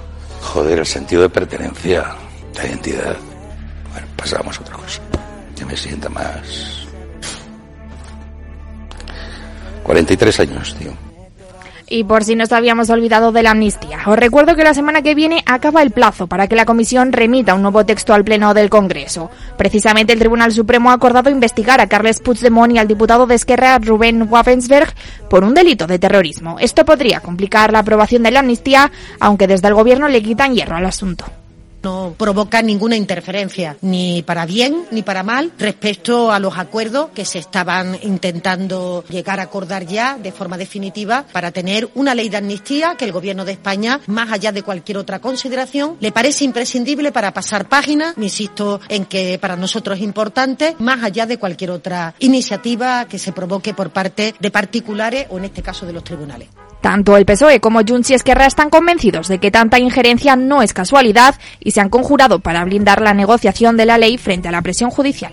Y una noticia que ha pasado medio desapercibida en todo este caos, pero que pone de manifiesto la debilidad del gobierno de Sánchez. Junts y Podemos han propiciado una derrota del gobierno en el Congreso. Ambos se han abstenido en una moción del PP que pedía el cese del ministro del Interior, Grande Marlasca, permitiendo de esa manera que la moción se aprobara. Doblemente reprobado en el Congreso y en el Senado pero sin embargo Marlasca se resiste a dimitir y Sánchez a cesarle. ¡Viva el vino! Pues Aida, muchas gracias. Lorena, muchas gracias. Eh, Aida, adiós. Adiós, un placer. ¿No queréis decirle nada? Sí, Aida, un beso muy grande, mucha suerte y un placer haberte conocido. Muchas gracias, igualmente. Mucha suerte, Aida. La verdad que nos da mucha pena. a mí también, a mí también. Yo, también me uno, joder, como puede ser de, otra manera. Mucha suerte, Aida. No sé si te podremos escuchar o leer, o ver en algún sitio. Genial, pues, pues mucha suerte. Gracias. Hasta ahora, Aida. Vamos allá. Elsa Arnaiz, buenas noches. Buenas Chema Gómez, buenas noches. Allende Martín, buenas noches. Muy buenas noches. Claro, después de escuchar lo que hemos escuchado, que el 80% de los jóvenes en España piensen que los políticos no les representan, no, les escuchan, ¿no? No, no, parece raro, ¿no? No, no es raro. O sea, está claro que hay un clima político que no ayuda a reconectar a la juventud con, con la política, ¿no? Claramente, si ya hay cierta desconfianza con este tipo de tramas en las que están unos, están otros, y que en la misma trama hay un constante reproche y como que no hay un diálogo constructivo, pues obviamente si queremos algunos pasar del tema, ¿cómo no va a querer pasar del tema jóvenes. Digo, viene esto a cuento de algo que ha ocurrido, ¿no, Elsa? sí, ayer presentamos diferentes entidades de la sociedad civil un manifiesto que se llama Manifiesto por la Ampliación de la Democracia y lo que buscamos es conseguir una democracia más representativa, más inclusiva, pero sobre todo más participativa. Justo la actualidad política nos ha venido un poco como anillo al dedo, ¿no? Para pedir más transparencia, para pedir más participación y para pedir que esta democracia sea, sea de todos, ¿no?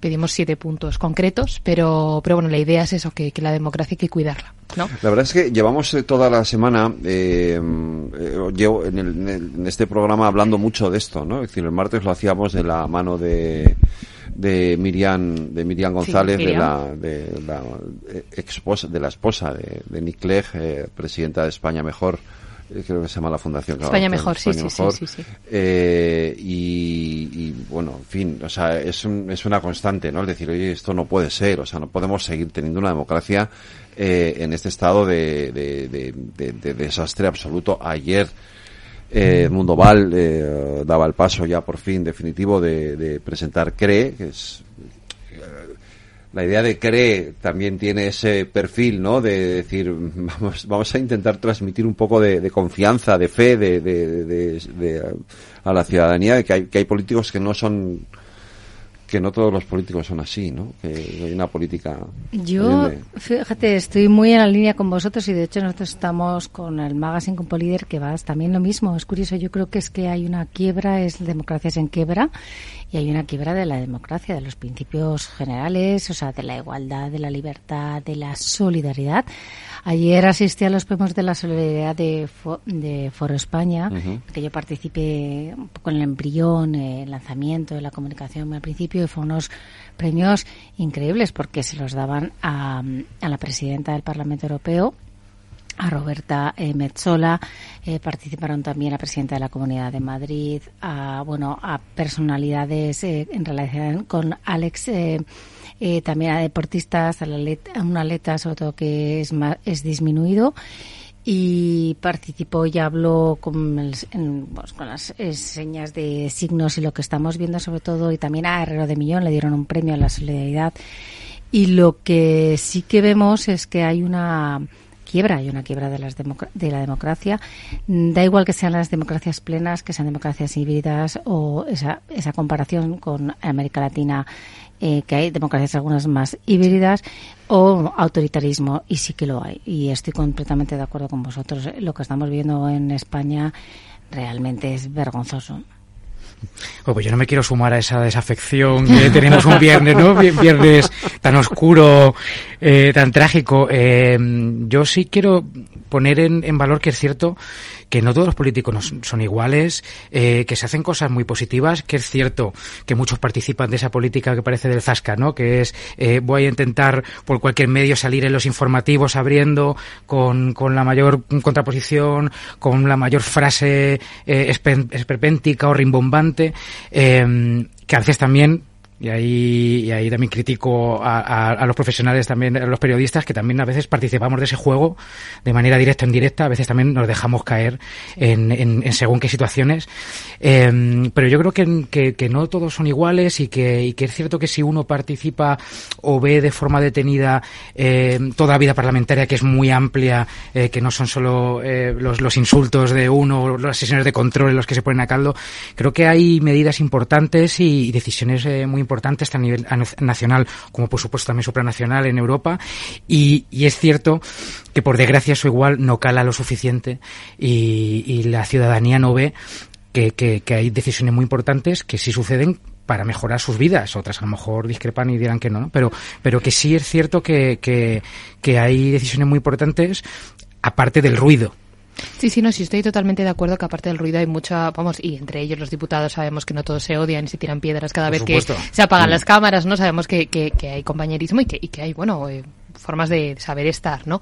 El, es lo que decías al final, ¿no? El problema es que, que se ve, que se ve, que es lo que le llega a la ciudadanía, en el caso de la juventud, pues le llega lo que está por TikTok, ¿no? Eh, lo que está por redes sociales y normalmente lo que estos algoritmos ayudan es a promover todo aquello que sea negativo, que sea malo e incluso fake news, ¿no?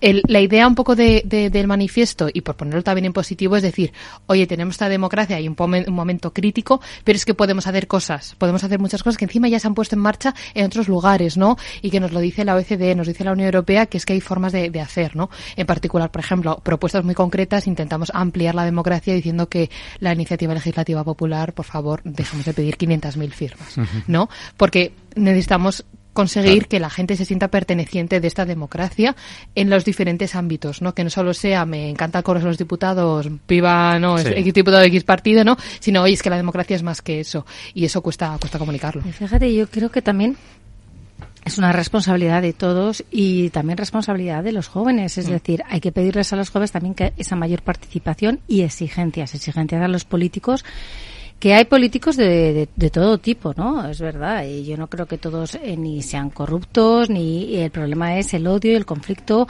y esa que se está extendiendo entre unos y otros, ¿no? Y el, y, el, y tú más, ¿no? Pero esa exigencia tanto eh, a, lo, a los jóvenes como a los mayores. Si se les exige a los, a los políticos, porque al final son aquellos a los que están representando, o sea, son elegidos por soberanía popular, pues en las elecciones cada cuatro años, pero esa participación exigente por parte de los jóvenes también.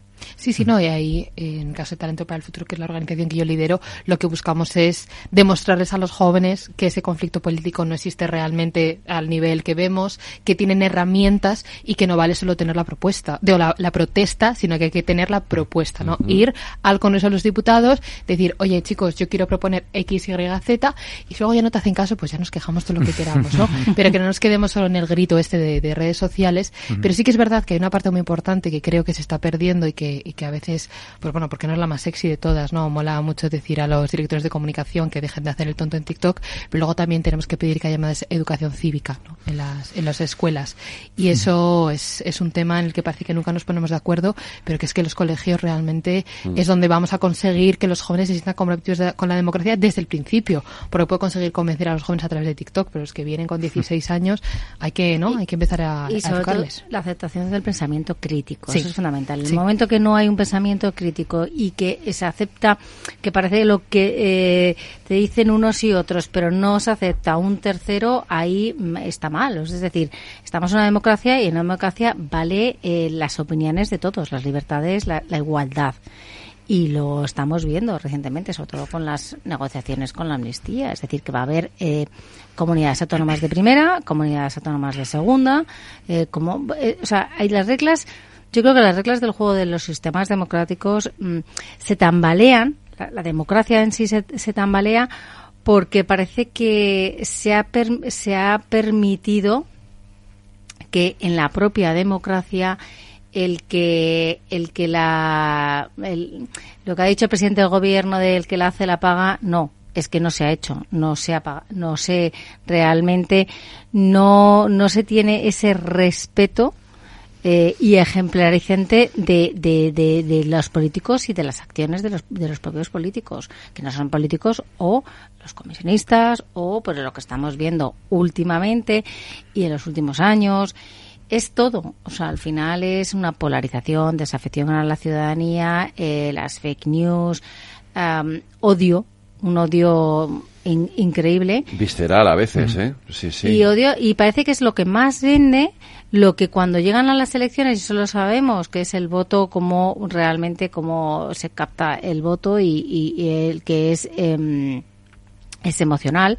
Entonces la parte eh, de mm, del odio a- al otro a la política a la eh, el odio a la política y la violencia política también que sufren también los, los políticos no porque es cuando estamos en campañas es están en campañas electorales vemos esa agresividad Pero es que es es lo que, lo que más eh, moviliza, por desgracia, los sentimientos negativos, el, el adhesión mucho más a, a una crítica, convence mucho más el estar en contra que el estar a favor de algo, eh, moviliza mucho más y, y esto es algo que, eso es populismo eh también Sí, hay pero, pero lo vemos que funciona mucho más ir en contra de que a favor de y que moviliza mucho más el voto, el voto del miedo, por ejemplo, que, que el voto de, pues eso, de, la ilusión de, de un proyecto político o de una, eh, no sé, de, una vinculación por algo, ¿no?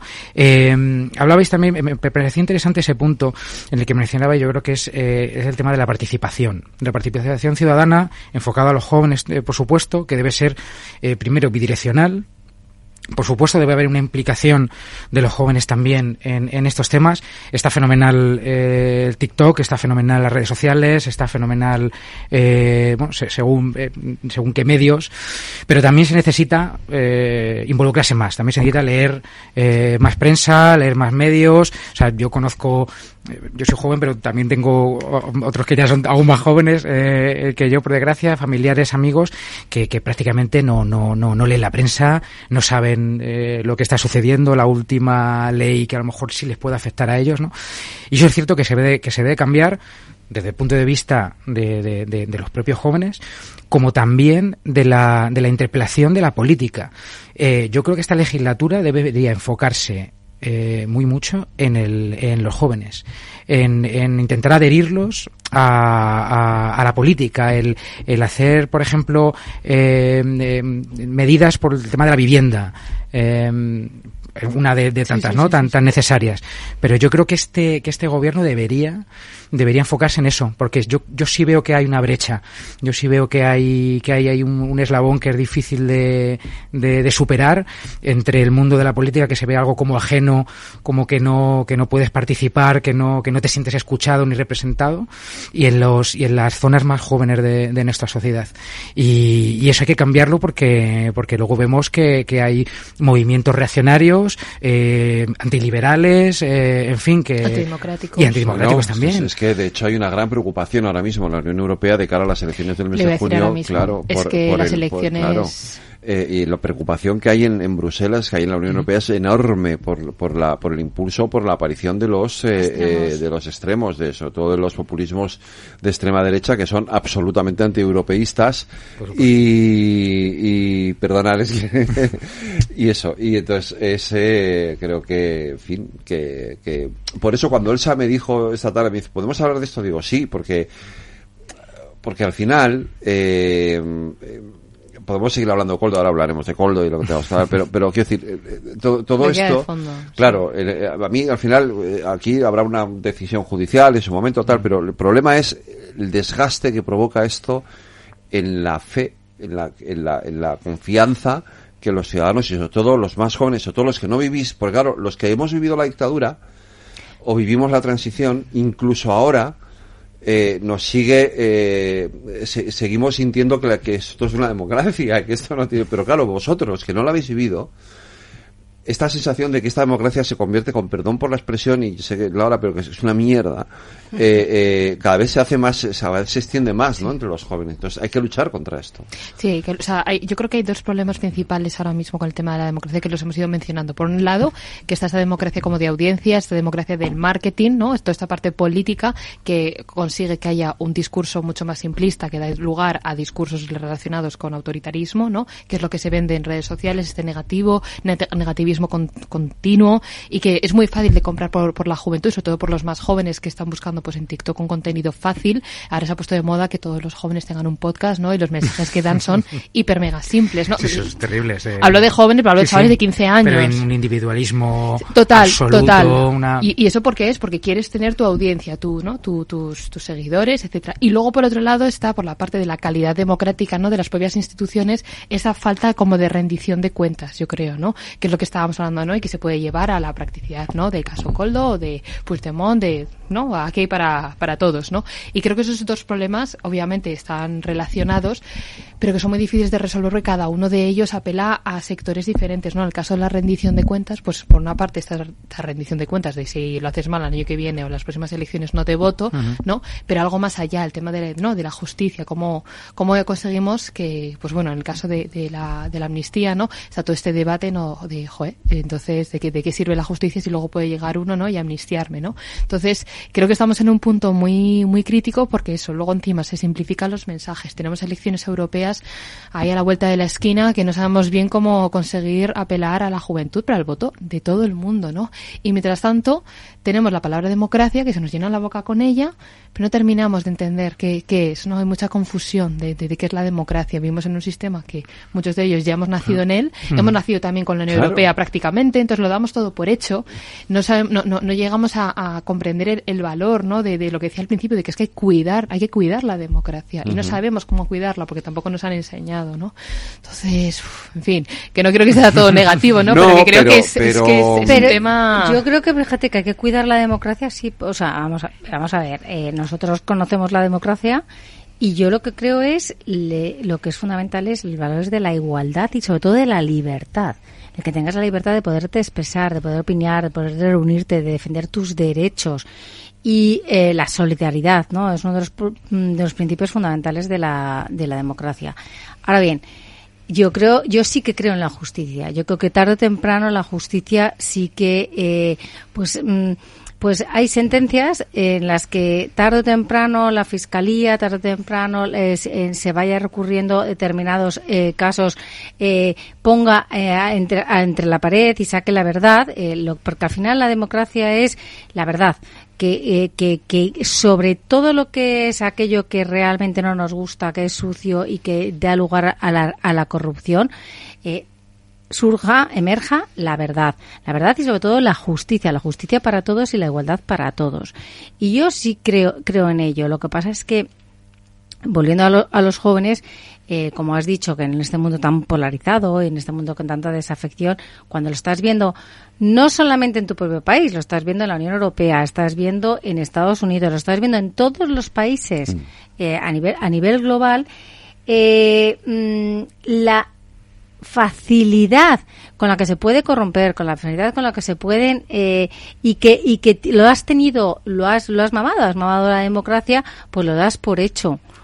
¿Mm? Lo das por hecho. Yo lo que creo es que cuando te vas a países de América Latina en lo que ves que son democracias híbridas y, y, realmente ves la falta de la seguridad y la, la inseguridad que en lo que se está viviendo, realmente ahí te das cuenta porque yo considero que lo que hay que hacer es eh, mucho más fomentar la educación y la formación de la democracia en, en, las escuelas, en los colegios, en las universidades como una asignatura fundamental. Sí, sí, sí, estudies lo que estudies. O sea, y, que no sea, porque yo cuando estudiaba, o sea, me acuerdo en, primaria, en secundaria, no sé, en la educación para la ciudadanía, que eso yo me acuerdo que es que a la profesora la teníamos frita porque nadie prestaba atención, porque no se le daba esa, esa, ¿no? esa legitimidad. y es que esta asignatura es importante. Era como, bueno, a ver cómo pasamos esta hora, que creo que era como los viernes o algo así, ¿no?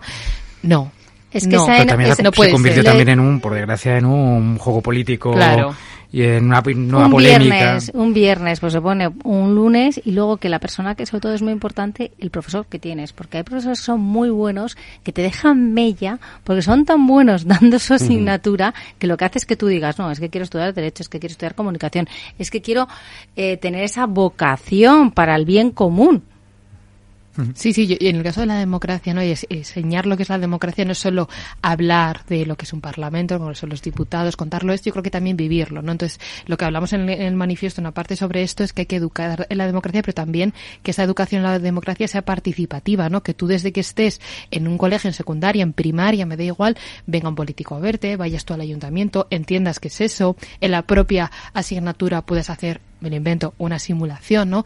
Que y esas son las experiencias que calan, porque no te vas a acordar de cuál era el capítulo 1 de esa asignatura, pero sí que te vas a acordar en ese momento cuando fuiste a visitar y te, te recibió el alcalde, ¿no? Y eso es muy importante, ¿no? Esa cercanía que, que se cultive desde, desde el principio y lo que decías tú, que no se politice, no sea un juego político, porque en fin, nos jugamos todos. Yo creo que también eso eh, es cierto que muchos jóvenes que millennials, ¿no? Que nos llamaríamos que estamos en, en torno a los 20, los 30 años, que lo que hablaba, que me parece interesante, ¿no? Que ya como hemos nacido ya en democracia, quizás no tenemos ese contraste y quizás a lo mejor no se valora lo suficiente en comparación con otros países, por supuesto, que, están que están muchísimo peor que nosotros, que, que, a veces hay que, hay que decirlo, hay que eh, resignificar lo nuestro, que, que, que por suerte pues tenemos una democracia bastante consolidada, con todos los claroscuros que hay, por supuesto, pero bueno, tenemos un estado de bienestar fuerte, eh, ¿no? Un sistema sanitario, etcétera, eh, y a veces es cierto que no nos damos cuenta de lo, de lo importante que es eso. Pero si bien es cierto que, esto que esto hay que hay que ensalzarlo, yo creo que esta, estos jóvenes eh, de los que yo me, incluyo, por supuesto, hemos visto un cierto desgaste o hemos nacido también en un desgaste muy importante de crisis económica, de no tener una, una visión de cara al futuro, de crear un proyecto de vida. Eh, por ejemplo, ahora hace poco salía el, índice este de precios, ¿no? Que sacó el gobierno y demás. Estaba viendo por mi barrio, yo si quisiera eh, vivir solo, tendría que dedicar casi el 90% de mi sueldo sueldo. De tu sueldo, claro. Que, que es cierto que, pues, que es un sueldo algo precario, pero, pero destinar esas cantidades para, para, para vivir eh, solo o tener una vivienda, acceso a una vivienda, eh, pues es algo que, que, que- que no puede ser, ¿no? Entonces, yo también es cierto que, por romper una lanza a veces en, en- en los jóvenes que, que no ven soluciones o no ven alternativas, yo creo que es cierto que también ha habido mucho desgaste en estos últimos años. No, es que la cosa está muy de mala. carencia, Sí, sí, de es que si no inflación, te puedes de- emancipar. de o sea, salarios. en España creo que los datos era que solo el 16% de los jóvenes entre 19 18 y 29 años se pueden emancipar. Solo un 16%. La Unión Europea es un 32%. En España es la mitad. Ujú. Y luego encima hablas de salud mental y la primera causa de muerte en jóvenes Es es el el, suicidio. suicidio. Sí. O sea, es que después, es muy ¿eso se tiene en cuenta después de la pandemia o ese está en los mismos niveles que antes Son de los la últimos, pandemia? son los últimos Son datos. los últimos Últimos datos. años, claro, sí, es sí. que todo, todo esto es lo que, lo que, quiero decir. Porque las democracias también se han visto perjudicadas eh, y lo hemos visto por parte de los gobiernos que han aprovechado y han emitido, han, bueno, pues han tenido muchísimo más control para poder ellos legislar y, y luego el hecho también te lo dicen, ¿eh? cuando hablas con profesores en las universidades que han aumentado esos, esos suicidios o a, a los jóvenes porque se les han visto no privados. Es, ver- es verdad que estábamos confinados, que nosotros estábamos confinados. Algunos muy jóvenes que no podían eh, relacionarse con sus amigos, empezaron las universidades y lo hicieron a distancia.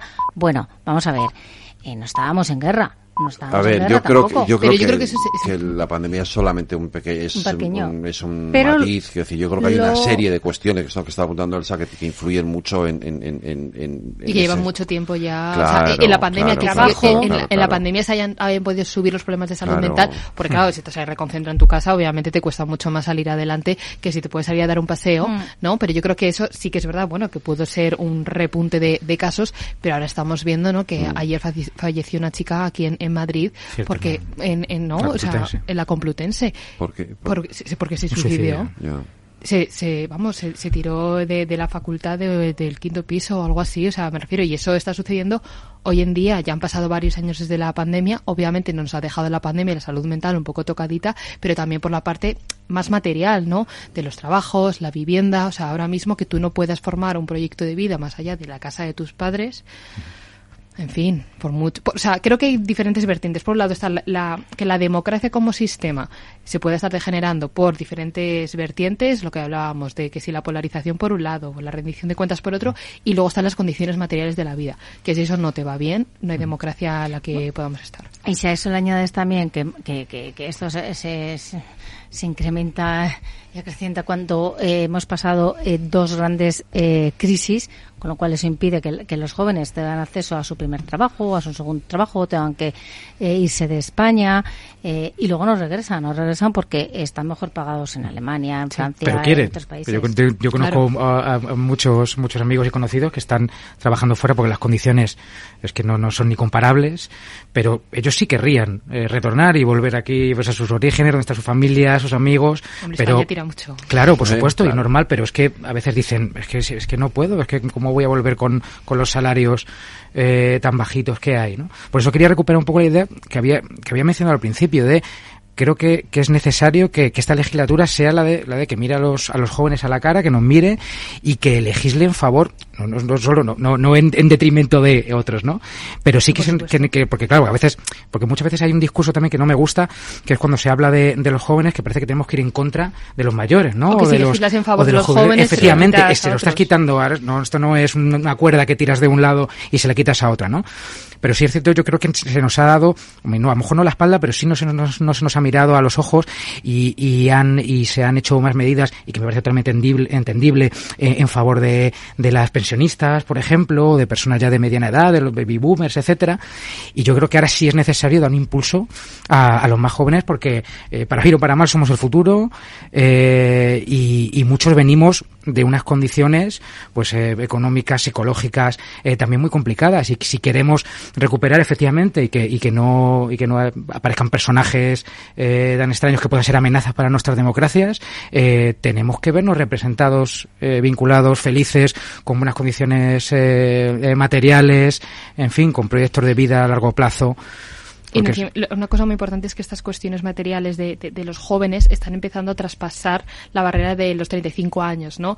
Eh, se estaba empezando a hablar de co-living para personas Sí, de sí, sí, sí, 70 sí, sí. que Sí, se han quedado claro. viudos y mm, no tienen, ¿no? O sea, que ya no es un problema solo de los jóvenes, ay, qué caprichosos son que quieren vi- vivir solos.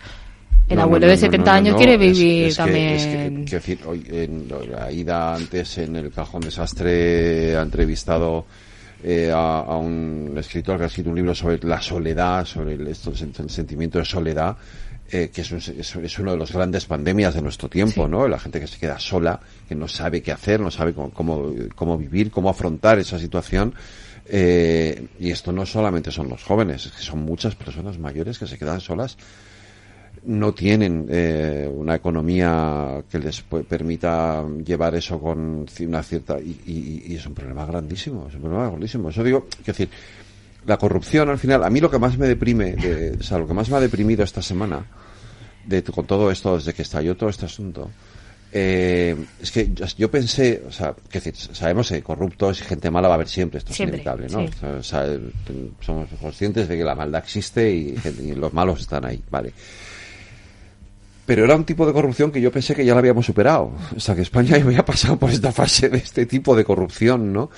Tan, tan degradante, o sea, que, que te consume de... de- a, a mí, o sea, esta semana te- os, os prometo que me, me produce una, una desazón terrible, ¿no? Porque digo, pero ¿cómo, cómo- además en el- cómo en el- hemos vuelto a caer otra vez en, Y en la- esto? y en el momento y en la además, época. ¿en qué momento? ¿Y Sí. en qué época? ¿Y a costa de qué? ¿No? Es terrible, Es- es- ¿no? es- efectivamente, porque es la pandemia, había mu- mucha incertidumbre, eh, mucho miedo, inseguridad.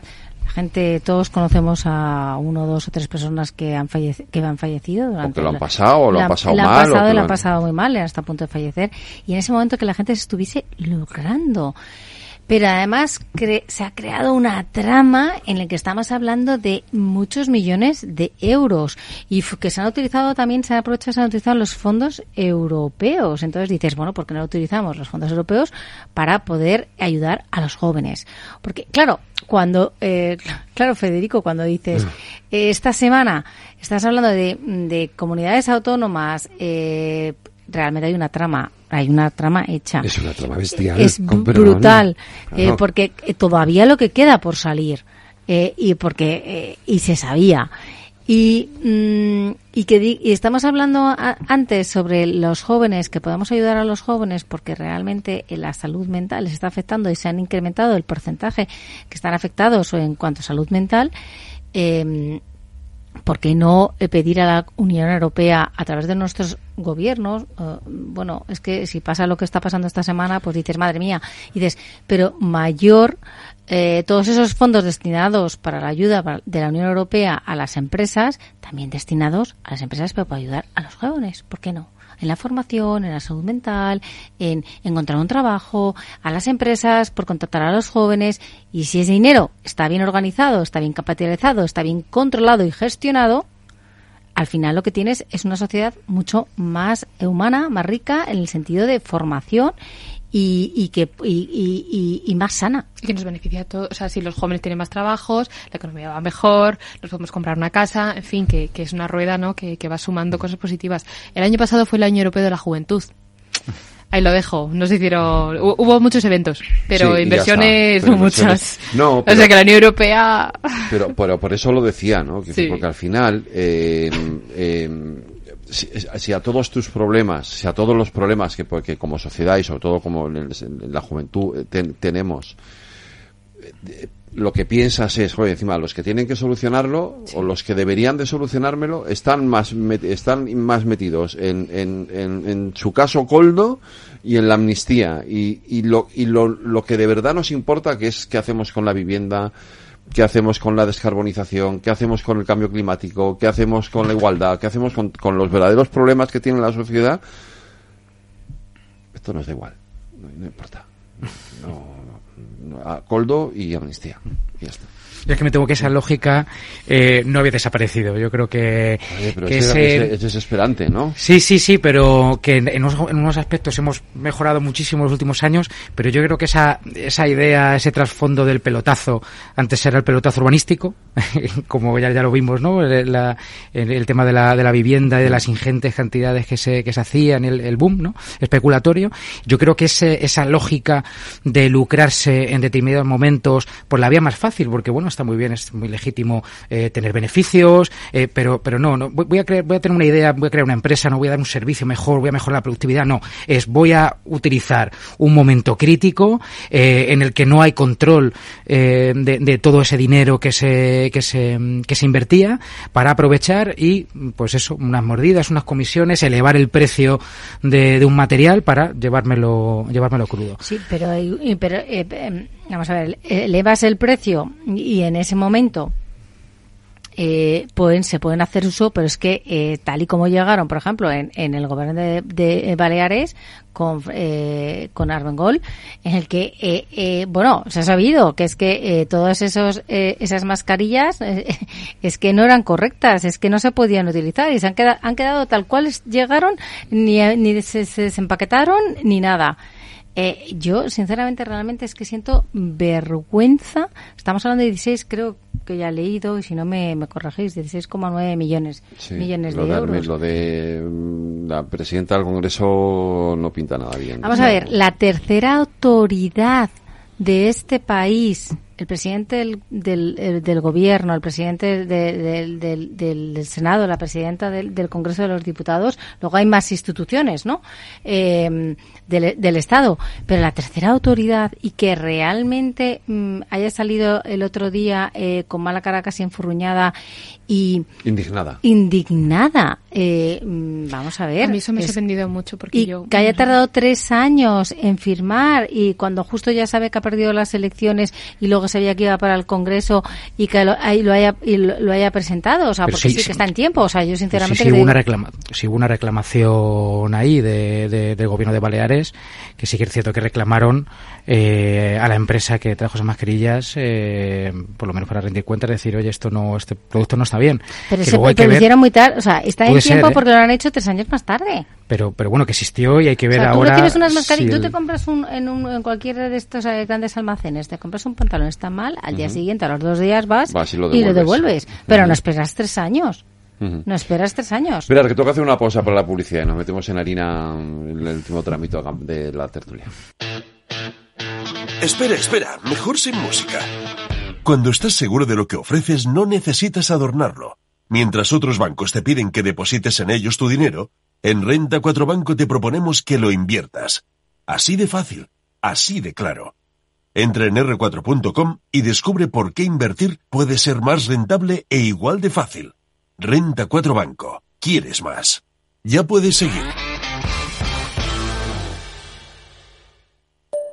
Mario, que eso de que no te da tiempo a pillar el tren. No te preocupes, que lo he mirado y hay un tren cada hora. Así que nada, salsero, duchita fría, cafetito para la resaca y ya te estás viniendo que está tu ahijao y toda su clase esperándote. Niños, saluda al Tito. ¡Tito! En Renfe tenemos la mayor frecuencia de trenes de este país. Nadie te da más. No todos los trenes son como Renfe. Renfe, ¿Qué es ir más allá? Con Arval podrás llegar donde te propongas de la forma más sostenible y darle a tu empresa todas las soluciones de movilidad que necesite, asesorando con las mejores opciones de movilidad para las distintas necesidades de tu flota, con vehículos electrificados, bicicletas, coche compartido. Arval, la transición energética arranca aquí. Más información en arval.es.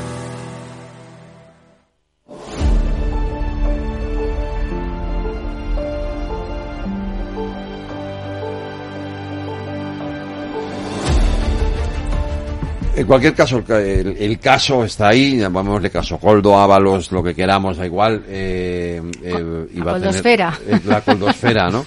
Eh, sí, mira, la coldosfera no está mal. Pasando de la fachosfera a la coldosfera. Eh, pero bueno,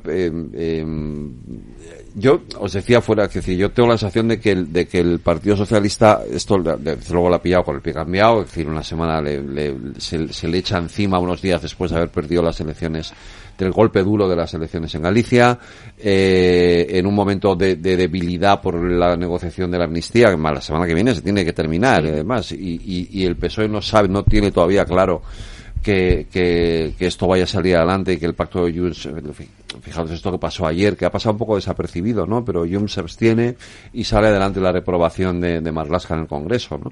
Entonces, eh, yo, yo creo que el PSOE actúa con, o sea, se, le- se nota debilitado así es el, a sí mismo y, y la reacción, a mí la reacción me parece está, que está siendo extemporánea, ¿no?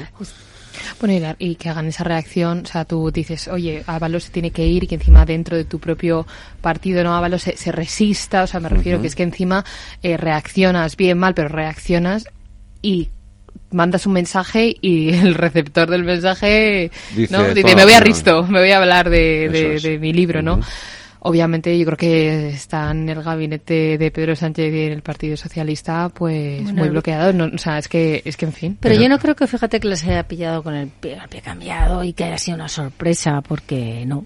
Porque no, porque hay una, hay, inve- hay una investigación y... y, y- no lo Y, son, ¿eh? y sonas como Bueno. que, que dice que lo sabían sabían, todos, ¿no? que Pedro Sánchez lo sabía Bueno, y que... yo, yo lo que, yo lo que creo que efectiva, eh, efectivamente esto lo que hace es que debilita al, al, al Partido Socialista, por supuesto, pues debilita al presidente del gobierno, al partido como tal, y, eh, y bueno, yo, yo creo que puede ser el inicio del fin de un gobierno.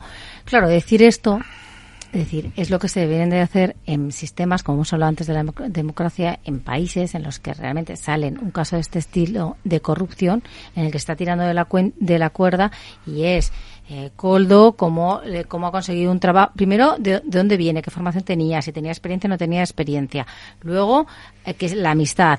Cuando empieza a trabajar en el, en el, en el, en, Adif.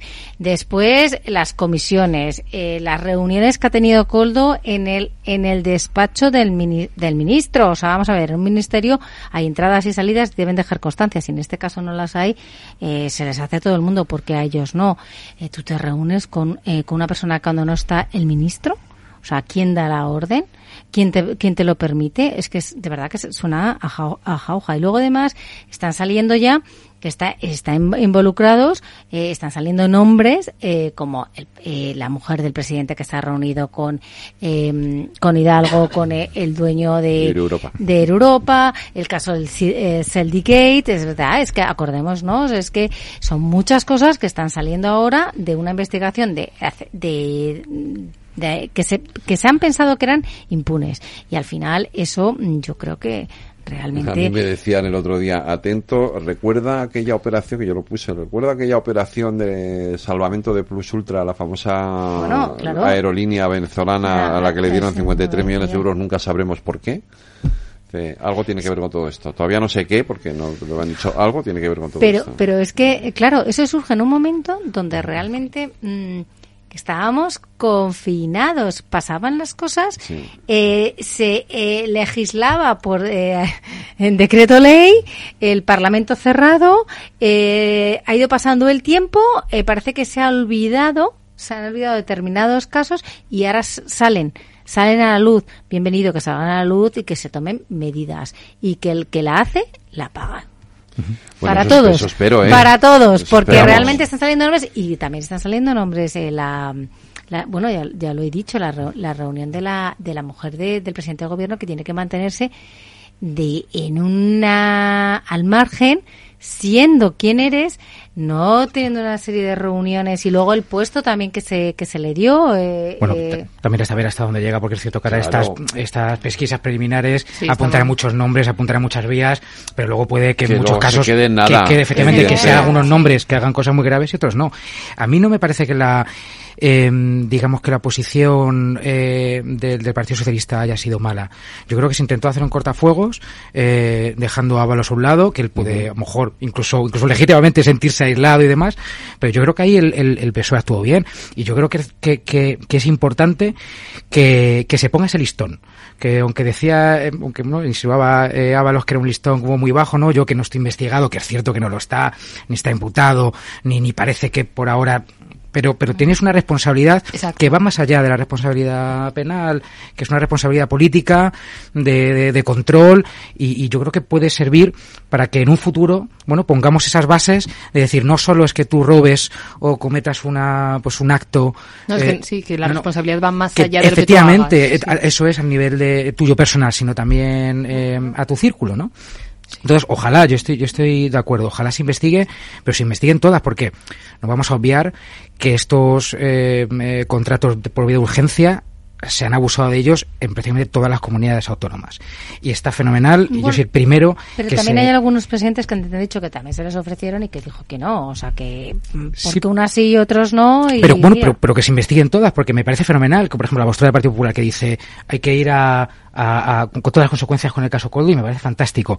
Pero luego dicen, vale, vamos a investigar el resto de comunidades, vamos a investigar comunidades que, que, que usted ha gobernado, que el Partido Popular ha gobernado, que también ha tenido Me parece muy causas, bien efectivamente. se abra un, un, un- y se abre un debate totalmente, to- totalmente sano. O sea, quiero decir, no, no es una cosa de, de poner el ventilador, ¿no? Como dicen. No, no, vamos a, vamos a, a- ser serios y, y, y a ser adultos. Y uno ha cometido eh, irresponsabilidades y, hab- y habrá que ver hasta qué consecuencias, hasta qué niveles, a qué esferas y qué personajes pueden estar involucrados. Pero es que también ha habido casos muy, muy graves. Por ejemplo, en, en la Comunidad de Madrid con el hermano de la presidenta. pero yo- también Pero con- ha habido dos tam- también les, ¿eh? han- Los dos sentencias, los dos Cierto. archivos. Sí, sí, archivos, por dos, ar- supuesto. dos archivos, ha Por habido supuesto. dos archivos ya y entonces al final. Eso es indudable. Pero bueno, pero, pero cierto que un pelotazo también está ahí. También el Ayuntamiento, por ejemplo, de Madrid recibió mascarillas que luego han sido defectuosas Y, y también está judicializado. y también está judicializado.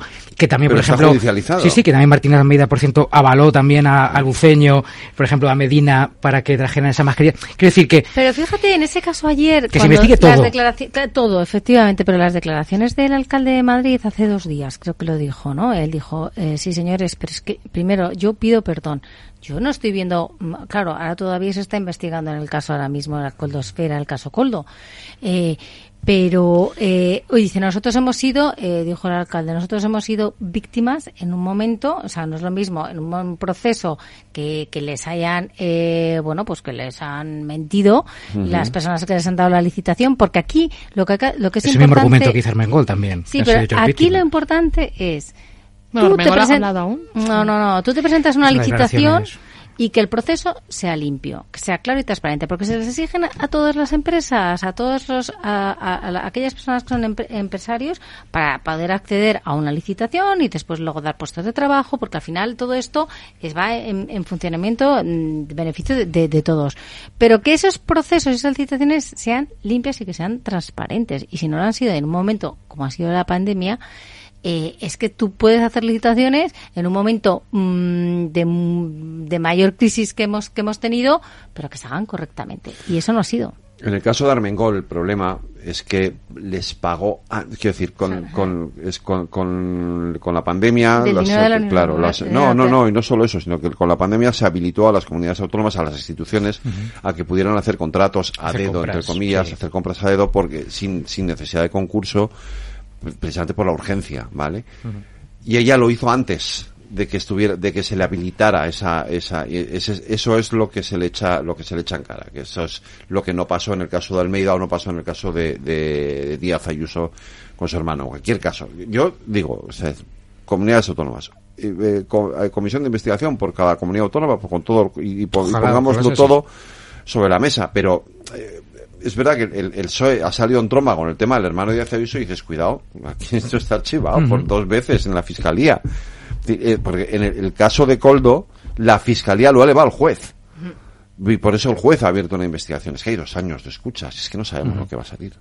Eh, hay dos años de escuchas telefónicas. Entonces, está elevado al juez. En el caso de la Tomás Díaz Ayuso, la fiscalía lo archivó y ni siquiera lo elevó al juez porque no vio causa. ¿Vale? Entonces, puede haber una responsabilidad política, si quieres, desde un punto de vista ético, moral, eh, que hubo gente que se aprovechó. Vale, hagamos ese, hagamos esa lectura. pero creo que desde un punto de vista ya no sé, político, penal, etcétera, no estamos hablando del mismo caso ni mucho menos, ¿no? Esta es, esta es mi. Y yo creo que ahí el PSOE, ahí es donde yo digo, creo que el PSOE está eh, forza- for- forzando en exceso la puesta en marcha del ventilador y se y, y se y, y yo tengo la sensación, a lo mejor yo me equivoco, ¿eh? pero yo creo que la gente no es tonta y dice, "Pues, este, aquí tú estás intentando esparcir la mierda por todo el mundo y la que la tienes debajo tú- eres tú, ¿no? Sí, o sea, yo creo que lo que da de fondo es lo que decías tú antes, ¿no? Que, que ah, pensábamos que ese tipo de, de corrupción, ya no pues es- ya no está, o sea, que había otros problemas políticos, que hay otras broncas, ¿no? Pero que esto no estaba ahí, ¿no? Y, y, uf, que vuelva, que vuelva ahora, pues, pues hombre, pues lo que dices, igual sí que siempre ha estado ahí, ¿no? Es que no se ha ido nunca. Es que sí, es que yo, yo creo que por desgracia, no, no quiero hacerle el argumentario al PSOE y si lo hago que, que me paguen, pero por ejemplo, esta semana es importante el contexto. Esta semana eh, ha salido también un caso muy importante de corrupción en Castilla y León, que es la operación Perla Negra, si no me equivoco, de igual lo mismo, que es la venta de un suelo público en el que se ha hecho sobrecostes para venderlo a un, a un dinero que era mucho más elevado del que era y ahí a raíz de ahí han, han sacado comisiones multimillonarias, claro. por ejemplo. Eso, eso no se ha, no se ha visto mucho en, en, en los medios de comunicación, por ejemplo. O hasta hace, la semana pasada, eh, la alcaldesa de Málaga, que se está viendo también eh, en una trama, no supuesta trama, de, de, de por, por su exmarido, Ah, bueno. que está fallecido, Sí. y por su hijastro, de tema de tráfico de drogas y posible, pues eso, Madre blanqueamiento, etcétera, que también es un caso, pues bastante, bastante grave, ¿no? Em, entonces yo lo que me refiero, quizá yo veo está muy bien que el Partido Popular, y me parece fenomenal, que vaya en tromba eh, y critique al Partido Socialista, pero que bueno, que empiece a elevar a la mujer de Pedro Sánchez, que Pedro Sánchez lo sabía, que es un delito, que está, está fijo imputando un delito muy importante al presidente del gobierno, que lo hace la Cámara porque sabe que tiene ahí eh, cierta inmunidad, que está diciendo que Pedro Sánchez se enteraba que era una banda, la banda del, del Peugeot, De ¿no? Quiero decir que yo creo que sería, habría que ser un poco precavido, un poco prudente, siendo el Partido Popular, sabiendo la historia que tiene y sabiendo lo que va a venir, porque eh, en esta, en, estos, vamos, eh, próximos meses vamos a ver caso muy importante, vamos a ver a Rato, por ejemplo, Eh, vamos a ver a Zaplana, vamos a ver jugándose la Kitchen, por ejemplo, con el exministro del Interior, en uno de los casos también más, más sonoros de corrupción o más sonrojantes. Entonces, bueno, yo creo que está muy bien la crítica política, está muy bien el enfrentamiento, está muy bien luz y taquígrafos, pero habría que estar también un poco más precavido en según qué demandas tienes y en según también donde pones el, el, el tope, porque al final lanzas el boomerang, pero luego el boomerang también te, va, te va a volver. Es que yo creo que volviendo lo- al inicio de la tertulia, ojalá el debate político fuera de otro tipo. Totalmente, totalmente. En es las, que- todas las partes, ¿eh? Por supuesto. En Es todas el- las el partes. tú más, ¿no? Claro, que el debate, que el debate, o sea, a mí el debate político del, y, eh, pues, lo de tú más, me, no puedo, o sea, claro, o sea. Pero el problema de, ese debate, político es que no solo depende de los políticos, ¿no? sino del que quieren sacar los telediarios, que quieren sacar los me- diferentes medios de Los comunicación. medios también tenemos que, culpa, las redes sí. sociales, las redes sociales tenemos ahí una lucha titánica, porque es que lo Son viralizable tóxicas, ya no es, ya, es que no, no es el happy flower. Claro, no, no, no. Y ahí, claro, tenemos que convencer a todo el mundo y es prácticamente imposible, porque claro, el tú, y el tú más y tú más es que es súper mega viralizable, es que llega a todo el mundo, es que es que eso es lo que la gente quiere ver, ¿no? Porque es que o te ríes o, en fin, siempre, siempre está ahí.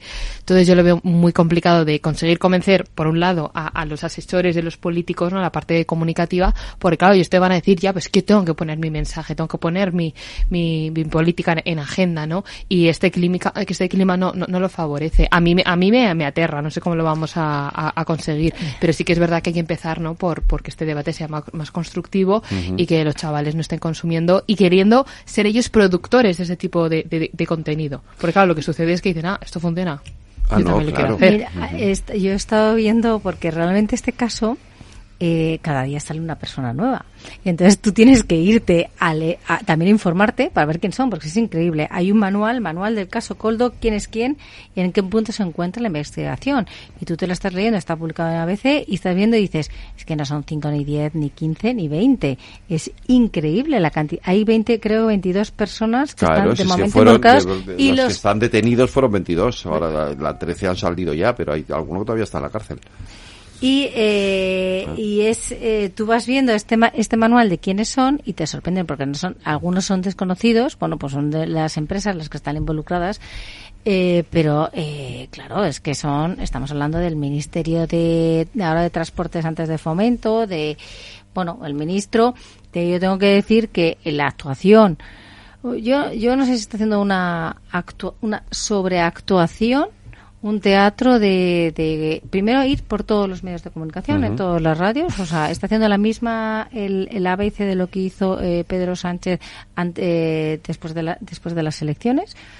Eh, creo eh, lo hemos Es dicho que te recuerdo que fue él el autor de la, de la estrategia. lo hemos dicho que lo hemos dicho al inicio del programa eh, eh, que casi se pone a llorar, que él no desconoce. No, no, si es que se ha puesto a llorar en el investigación, programa, ¿has visto? que se pone a llorar. y entonces todo es una. Que es que sobre... es como- una sensación que es, si tú vas a los medios de comunicación, ¿qué quieres? ¿Ir de víctima? ¿Quieres ir de víctima cuando hay ciertas cosas que has dicho, que has negado y que luego se, ha pu- se está pudiendo demostrar que no es que es cierto que no vio a Coldo y que hay eh, hay ciertas reuniones y grabadas con pruebas que se le ha visto pues hace hasta hace Pero si es que se reunía la- el restaurante ¿cómo se llama? Chalana, ¿no? El restaurante, y les veía todos Dos ellos ahí con perdón. O sea, que estaba al lado además de Sí, una comisaría de la Guardia Civil. Me gusta un poco la justificación que hace, ¿no? Que dice, yo voy a defender mi honor eh, y no voy a dejar el acta de diputado. ¿Qué pasa? Que pues, no puedes defenderte Sí, pero yo creo que sin, continuando y yéndote a grupo mixto.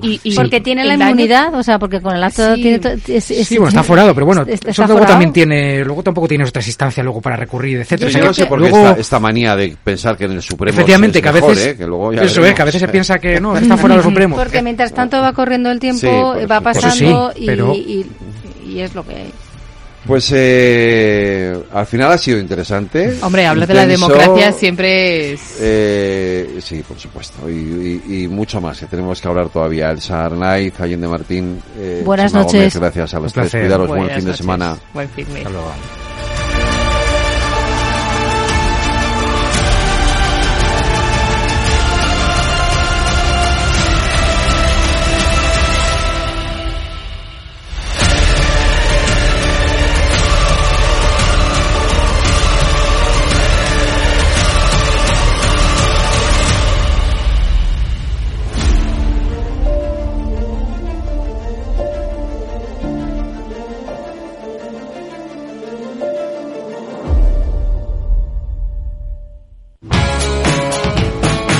Capital Radio.